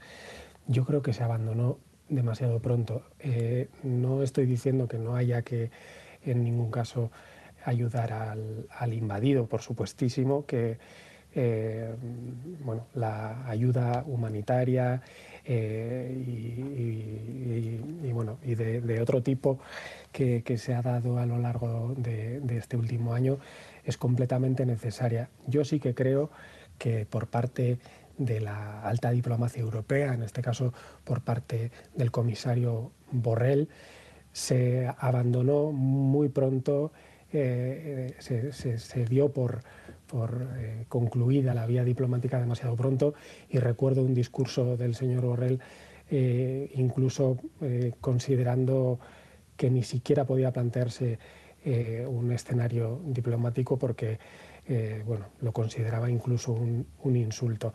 Me parece que no se ha explorado suficientemente eh, esa vía y creo que em, cómo han ido evolucionando los acontecimientos me dan un poco la razón. Quiero decir, em, en un principio se ayudó con dinero, después se ha ayudado con, con armas, ahora se va a ayudar con tanques, en el futuro se plantea que se vaya a ayudar con aviones. Y qué puede ocurrir eh, más allá, ¿no? más, más adelante. Pues vamos con, eh, vamos con ese debate, si os parece, un debate que, como decía Óscar, no se está dando en los parlamentos, no se está dando en este caso en el, en el Congreso, de momento solo en los medios y en España, que ya está siendo pues motivo de otro, de otro encontronazo entre los dos socios del, del Gobierno. El PSOE, de hecho, llega a acusar a Podemos de entrar en campaña con, con esta guerra eh, cuando se niega o cuando rechaza seguir suministrando armas. Y cuando Álvarez desmiente que se vaya a estudiar el envío de cazas, a pesar de que ayer lo dijo Sánchez cuando estuvo junto a Zelensky y esta mañana venía a decirlo también en un par de entrevistas, que era una opción que se estudiará, que se estudiará donde se tenga que estudiar, pero en ningún caso hubo una negativa rotunda. Y Sarobaza. Eso es, de acuerdo con el presidente, el gobierno estudiará si España envía aviones de combate a Ucrania, tema que ha abierto una grieta entre los socios del gobierno. Considera la ministra de Derechos Sociales, Yone Belarra, que se deberían hacer los mismos esfuerzos para la paz como se están haciendo en la guerra. Ahora que tenemos que mandar también cazas, que es lo siguiente, soldados españoles en Ucrania, yo creo que es evidente que haber contribuido a la escalada bélica ha sido un error. Sin embargo, los socialistas consideran que las palabras de Belarra se enmarcan en la campaña electoral. Ministra de Hacienda María Jesús Montero. Somos un partido que siempre ha impulsado la paz, así que si ha dicho eso, pues probablemente sea porque están ya calentando la banda para las elecciones y quieren diferenciarse en una materia que todo el mundo sabe que es mentira. Pues con este enésimo enredo entre los socios de fondo, Defensa alega que no tiene los aviones de combate que quiere Ucrania. Íñigo, ¿qué te parece este debate que se esté dando en los términos en los que se está dando y dónde se está dando? Pues a mí me parece que la señora María Jesús Montero eh, debería recordar que la posición de, Podemos siempre ha sido la misma. ¿no? Em, es decir, desde el inicio del, del conflicto, desde febrero del año pasado, Podemos, la dirección de Podemos se ha, eh, bueno, ha rechazado ¿no? los envíos de armas, etcétera. No veo yo que haya ningún cambio, eh, ni que pueda tener que ver con el escenario electoral, porque es la misma posición que se ha mantenido siempre.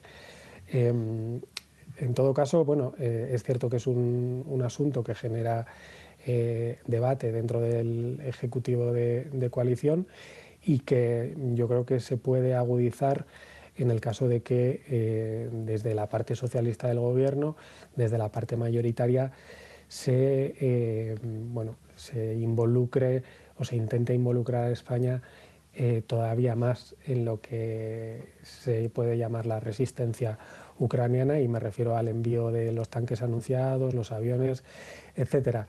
Pero también es cierto que ambas partes, y lo insisto siempre porque ellos también insisten así, eh, ambas partes consideran que esto no va a ser un motivo para romper el Ejecutivo en lo que queda de, de legislatura. ¿Este debate debería darse en, en el Congreso? Yo creo que sí. Evidentemente es una cuestión relevante que implica eh, a un país, a todo un Estado. Yo creo que es una cuestión suficientemente importante como para que se aborde en el Congreso. Pero dicho esto, yo comparto. Uh, perdón. Yo, yo, comparto. Perdón un segundo, no, simplemente sí, quería decir sí. que, que, que, los envíos de, de, de, tropas y de fuerzas. Eh, es obligatorio. Exacto, es obligatorio que pasen por el, por el Parlamento. Eh, claro, como de momento eh, han sido, digamos, envíos, eh, no sé cómo llamarlos, más quirúrgicos y que pueden sortear ese, eh, esa vía parlamentaria, pues no se ha producido ninguna eh, votación concreta que, que, determine si se envían o no. Pero en el caso de que él fuese a más, de que hubiese una misión eh, militar en, en, o que se pensara en enviar una misión militar a Ucrania, debería pasar por el Congreso sí o sí. Perdona, Miquel, por haberte interrumpido. No, no, no, tranquilo, no. Evidentemente, eh, en cuanto se envíen tropas, eso eh, es obligatorio hacerlo, pero incluso creo que sin, sin, llegar a ese extremo, en el punto en el que nos encontramos, creo que hubiese sido deseable que esta cuestión se hubiese abordado y se hubiese eh, trasladado a la Cámara Baja. Dicho esto, decía que, que yo comparto un poco la visión eh, que hace la ministra Montero, que lo ha hecho con esa expresión tan coloquial de que eh, Podemos está calentando ya la banda electoral y de alguna manera yo creo que, que, hay algo de eso. ¿no? Es verdad que, que, Podemos siempre se ha mostrado crítico con el envío de, de armas o de cualquier tipo de, herramienta eh, que pueda tener algún tipo de carácter bélico, pero es que eh, la cuestión y la pregunta que debe responder Podemos es cómo pretende eh, resolver esta, esta guerra, porque visto lo visto, algo tendrá que hacer un partido que está en un gobierno de un país que es miembro de la OTAN, que es miembro de la Unión Europea y que son clubes que se han posicionado para defender, en este caso, a Ucrania. ¿no? Y por tanto, cuando alguien pertenece a un organismo de esta entidad, tiene que implicarse y es lo que yo creo que está haciendo el gobierno de manera acertada. Además, con el paso de los tiempos, en, de los meses, inicialmente es verdad que esa discrepancia en el gobierno se intentó retener o minimizar de alguna manera, pero a medida que la guerra ha ido agravándose, ha ido profundizándose, yo creo que la posición del Partido Socialista se ha hecho más firme respaldando eh, los pasos que ha venido dando y lo hemos visto estos días con la visita del presidente Sánchez a, a Ucrania y yo creo que, eh, no sé si decir que ignora un poco la posición de su socio de gobierno de, de Unidas Podemos, pero es verdad que se han polarizado las dos posiciones, lo que eh, en clave interna no es que deje una imagen eh, muy apropiada ¿no? de, de, un gobierno, pero en cualquier caso yo respaldo la posición eh, que defendía la ministra diciendo que Podemos hace eh, cierto electoralismo con esta cuestión porque apenas nos quedan dos meses y medio ¿no? para la cita con las urnas. Es que me parece que el, que el debate que tenían que, que hacer María Jesús Montero y pues no sé, cualquiera de las ministras o los ministros de, de, de, Unidas Podemos es hacer este mismo debate en el Consejo de Gobierno, los martes. Bueno, claro, tienen que ser debatidos. Eh, evidentemente. Y entonces, a mí eso. eso, a mí eso sí que me parece que, que es ir por los dos a un, a un plano electoral.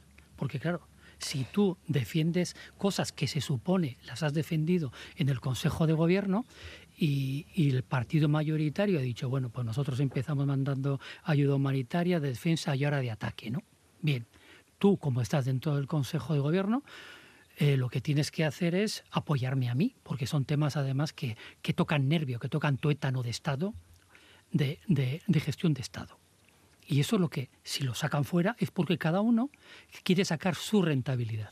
Yo estoy más de acuerdo con, con, con Unidas Podemos en este caso que con lo que ha puesto, lo que ha dicho eh, el, el, Partido Socialista Obrero Español. Pero, pero la cuestión es, eh, que es tan, tan alta la ola, no sé si hay olas de veintitantos metros que se pueden surfear, no sé, igual en Portugal verdad que, que sí que se pueden surfear olas de, de, de 25 o 30 metros, pero esta ola, esta, esta ola de todos, todos a favor de la guerra, todos en contra de, de la diplomacia, no es el momento, hay que rearmar, rearmar, es de tan altura que, que la discrepancia te come la ola. Y eso es lo que a mí me parece que, que la clase política, aquellos, digo clase, eh, aquellos políticos, aquellos partidos que, que ven otra, tienen otra visión de, esta, de cómo se puede solucionar esta invasión de, de, Rusia en Ucrania, o por lo menos, si no para una generación, para unos cuantos años, hasta que todos cojamos un cierto músculo de, de diplomacia y de diálogo para intentar arreglarlo mejor, por lo menos que, que provoquen, que presionen para que haya un verdadero debate. Porque si no hay un debate donde lo tiene que haber, en la soberanía popular, en los parlamentos, en el, en el de Gasteiz, en el de Nafarroa, si no hay ese debate, la sociedad piensa que todos y todas estamos de acuerdo con, con no con no abrir vías de diálogo y de diplomacia. y creo que eso es, un error. El problema es que un año Porque después todos no pensamos lo el mismo. socio de gobierno que no apoya el envío de, de armas o de al de principio cuando se hablaba de ayuda no ha dado- humanitaria eso sí que estaba de acuerdo. Sí, ¿eh? pero Ya todavía un año después Unidas Podemos, repito, miembro del gobierno de un país de la Unión Sí. Europea, eh, no ha dado la receta o la solución, el plan eh, que propone para pero acabar sí. con la situación que se está Bueno, viviendo en Ucrania, más Miquel, allá de Miquel, la al receta diálogo y china, a la paz. La receta china, sin paren ustedes todo, todo lo, eh, eh, todos los rearmes, todas las bombas, paren, siéntense, hagan una tregua y siéntense. Eh, vamos a ver cómo estaban las cosas hace 10 años y cómo están ahora. Vamos a recuperar aquello que fue el protocolo de Mix, vamos a ponerlo encima de la mesa y si nos vale o no vale.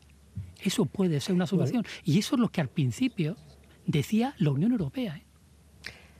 A lo largo de este año, desde el Ministerio de, de Derechos Sociales y también desde Unidas Podemos, no solo desde Podemos, eh, se han propiciado y se han celebrado, mm, yo creo recordar, hasta una decena de cumbres eh, en las que diferentes analistas internacionales, incluidos eh, algunos muy conocidos como Noam Chomsky, han planteado diferentes alternativas, ¿no?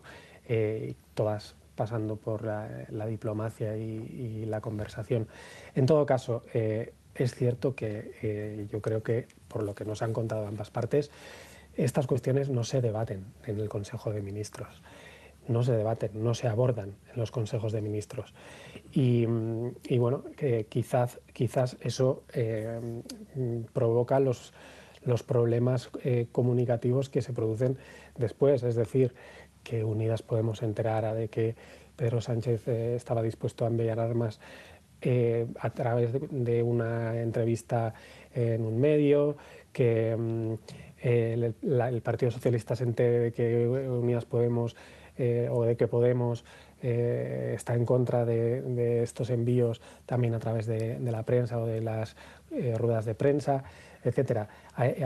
Es evidente que hay una falta de comunicación respecto a este tema dentro del propio Consejo eh, de Ministros. Pero, insisto, eh,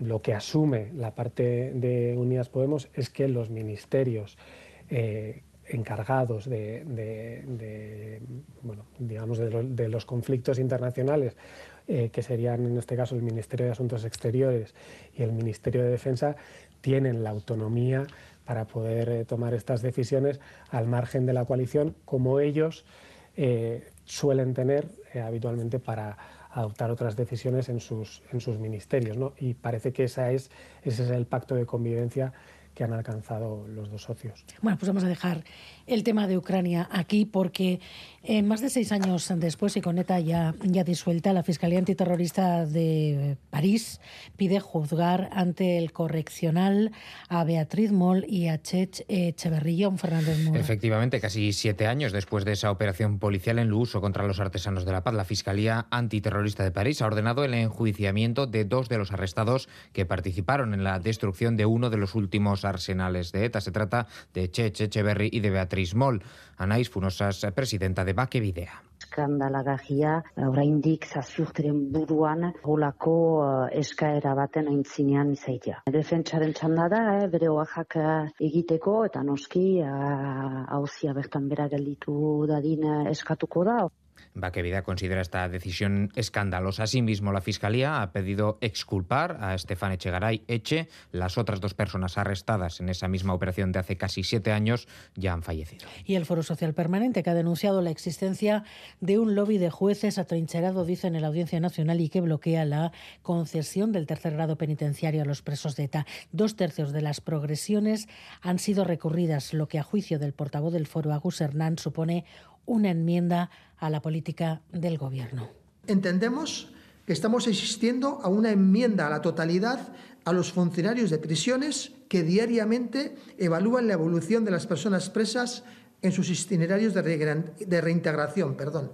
Y por ende, una enmienda a la totalidad al propio Gobierno vasco y a su órgano competente que ratifica esas decisiones y que realiza los rigurosos informes argumentando estas decisiones. Hay un lobby atrincherado en la Audiencia Nacional. ¿Lo veis así, Oscar? Sigue habiendo, ¿no?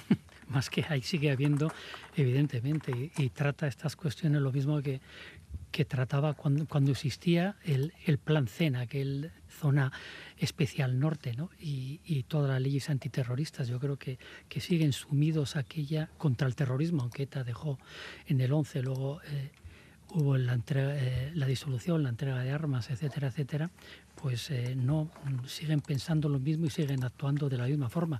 Eh, yo creo que, se ha acabado con la dispersión, con, los alejamientos, pero, pero hay que hay que quitar también ese andamiaje ¿no? de esas leyes de, excepción que impiden a los presos o impiden que sean tratados con justicia, ¿no? Y ya es mucho. Eh, nadie está pidiendo privilegios, sino, sino que se actúe lo mismo que se está actuando con, con otros. ¿no? Y, y sí que es verdad que, que yo creo que, que, igual el pecado capital de todo esto es que se legisló de una forma y no se ha desandado el camino en esa legislación, con lo cual queda al arbitrio de, de, fiscales y más de, la Audiencia Nacional, que es donde están todos estos casos. Y bueno, lo que no puede ser es que eh, eh, te retiren el tercer grado dependiendo si caes en un, en un, en un emboscado de estos o, de, cae en otro. ¿no? Yo creo que, que, las cosas se tienen que hacer de otra forma y los gobiernos están para legislar, eh, los parlamentos, eh, perdón, los, los, los parlamentos están para legislar, los gobiernos están para ejecutar y los jueces están para aplicar la ley.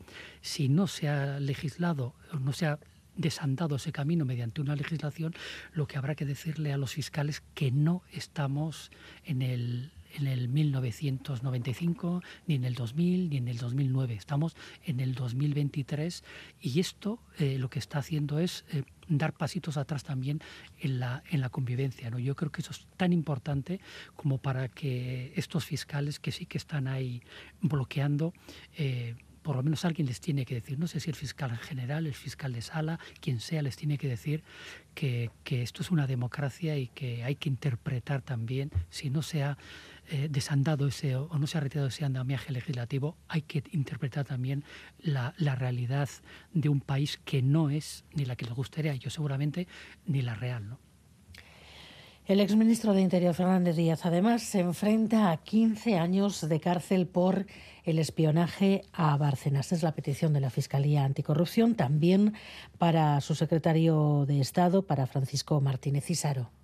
Sí, la Fiscalía Anticorrupción ha pedido 15 años de cárcel y más de 33 años de inhabilitación para el exministro del Interior Jorge Fernández Díaz por el caso Kitchen, es decir, por la operación parapolicial del 2013 para robar al extesorero del PP Luis Bárcenas información comprometedora del partido. La Fiscalía ha pedido otros 15 años de prisión para Francisco Martínez, el que era el número dos del exministro, y Eugenio Pino, el exdirector adjunto de la Policía Nacional. Se les acusa de delitos de encubrimiento, malversación y delitos contra la intimidad. Los fiscales fiscales solicitan además 19 años de prisión para José Manuel Villarejo. Anticorrupción considera que desde el Ministerio del Interior del Gobierno de Rajoy se montó y dirigió un dispositivo ilegal para averiguar si Bárcenas tenía información incriminatoria que pudiera perjudicar a exdirigentes del PP en el caso Gürtel. El escrito además añade que no se descarta la intervención en este entramado de más personas. Sin embargo, la Audiencia Nacional ha rechazado investigar a la exsecretaria general popular, María Dolores de Cospedal, por su presunta implicación en la operación. Bueno, pues la Fiscalía Anticorrupción queda por hecho que ese dispositivo policial se montó para intentar coger los papeles de Bárcenas que podrían incriminar a la cúpula del Partido Popular. El fiscal, que considera que el número, el ministro del Interior, Fernández Díaz, estaba al frente de todo aquello y que pide nada más y nada menos que 15 años de cárcel. Miquel. Sí, la verdad es que este, este caso fue, fue un escándalo, porque al final estamos hablando eh, que un ministerio del Interior está utilizando en este caso a la, policía, eh, para realizar operaciones de alguna manera eh, encubiertas o, ilegales eh, para intereses de su propio partido. ¿no? Es decir, utilizar la policía para investigar, en este caso, a un ex gerente del partido a través de su chofer, que es lo que se, hizo, ¿no? Recordemos que, este chofer estaba pagado por el Partido Popular eh, desde julio de 2013 hasta abril de 2015, es decir, casi dos años en los que debía eh, vigilar eh, y eh, indagar en la documentación que pudiera tener Bárcenas y que pudiera incriminar a, altos cargos del Partido Popular. En cualquier caso, veremos en qué queda. La, acusación es, severa, es importante, 15 años de, prisión. veremos, como digo, en, qué queda este juicio, pero es verdad que el caso Kitchen, el caso Gürtel, ya tuvo su consecuencia mayor, que fue pues la caída del gobierno de Mariano Rajoy y ni siquiera este tipo de, operaciones chuscas, digamos, montadas desde un ministerio del Interior de manera eh, oscura y, irregular, eh, pues impidió que, este caso pues, tuviera el efecto que finalmente tuvo y que ellos intentaban impedir de esta manera. ¿no?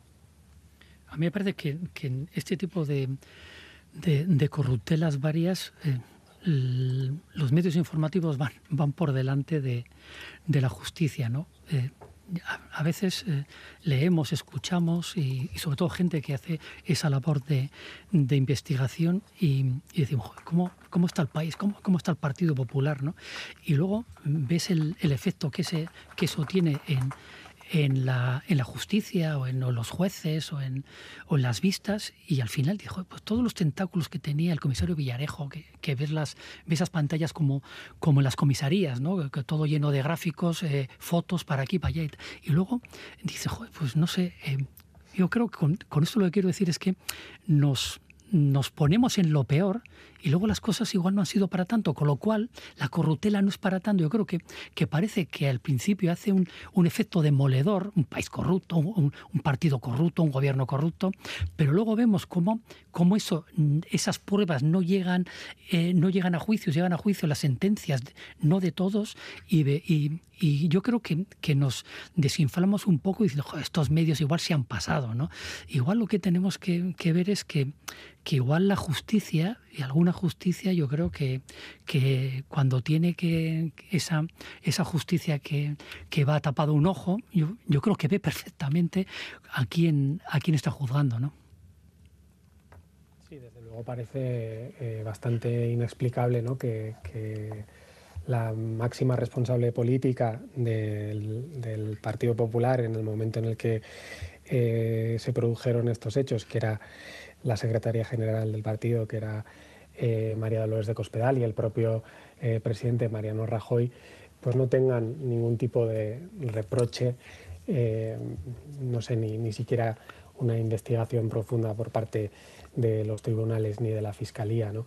Y parece que las, esas personas que, parecían estar detrás de, montar la policía política, etcétera, no van a ser encausadas. En todo caso, que un ministro del Interior al que hasta hace apenas dos años le apoyaba su propio eh, partido, el Partido Popular, hay que recordar cómo presentó un libro de memorias y acudieron a la presentación eh, Teodoro García de Gea e incluso el, propio Mariano Rajoy, que a un ministro del Interior que es eh, la persona encargada, la, máxima responsable de la seguridad interna de un país, que es el máximo mando de las policías, en este caso de la Policía Nacional y de la Guardia Civil, eh, se haya visto involucrado en un, caso así, eh, o que directamente haya intervenido o haya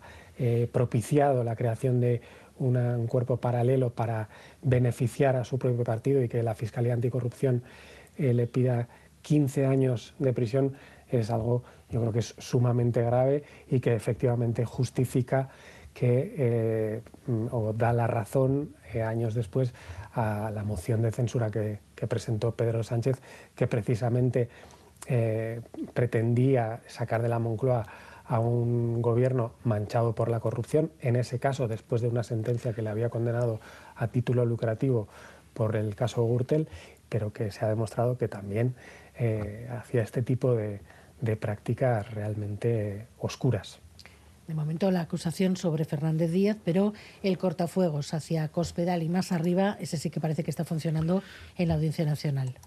Es que lo que parece es que todavía eh, los partidos eh, pues se hacen daño, pero con cierta limitación, ¿no? Es decir, al final eh, la corrupción, y hilando un poco con lo que decía Oscar hace poco, del impacto que, tiene o no la, corrupción, yo esta semana, eh, viendo los casos que hemos eh, conocido en Canarias, que hemos conocido en Cantabria, que están surgiendo en Marbella, me preguntaba para qué sirvieron todos aquellos meses en los que un caso de corrupción sucedía a otro y parecía que la clase política iba a aprender de una vez por todas que la corrupción tiene consecuencias y que, que puede acabar ¿no? en, un, en un juzgado y finalmente en prisión, pero vemos que hay eh, gente o por lo menos ciertos ámbitos de la política que no terminan de, aprender ni siquiera con, con, toda esa secuencia que vivimos durante tanto tiempo y que marcó la política en el Estado y que, bueno, pues hoy vemos lo que vemos en Canarias, en Cantabria y en Andalucía.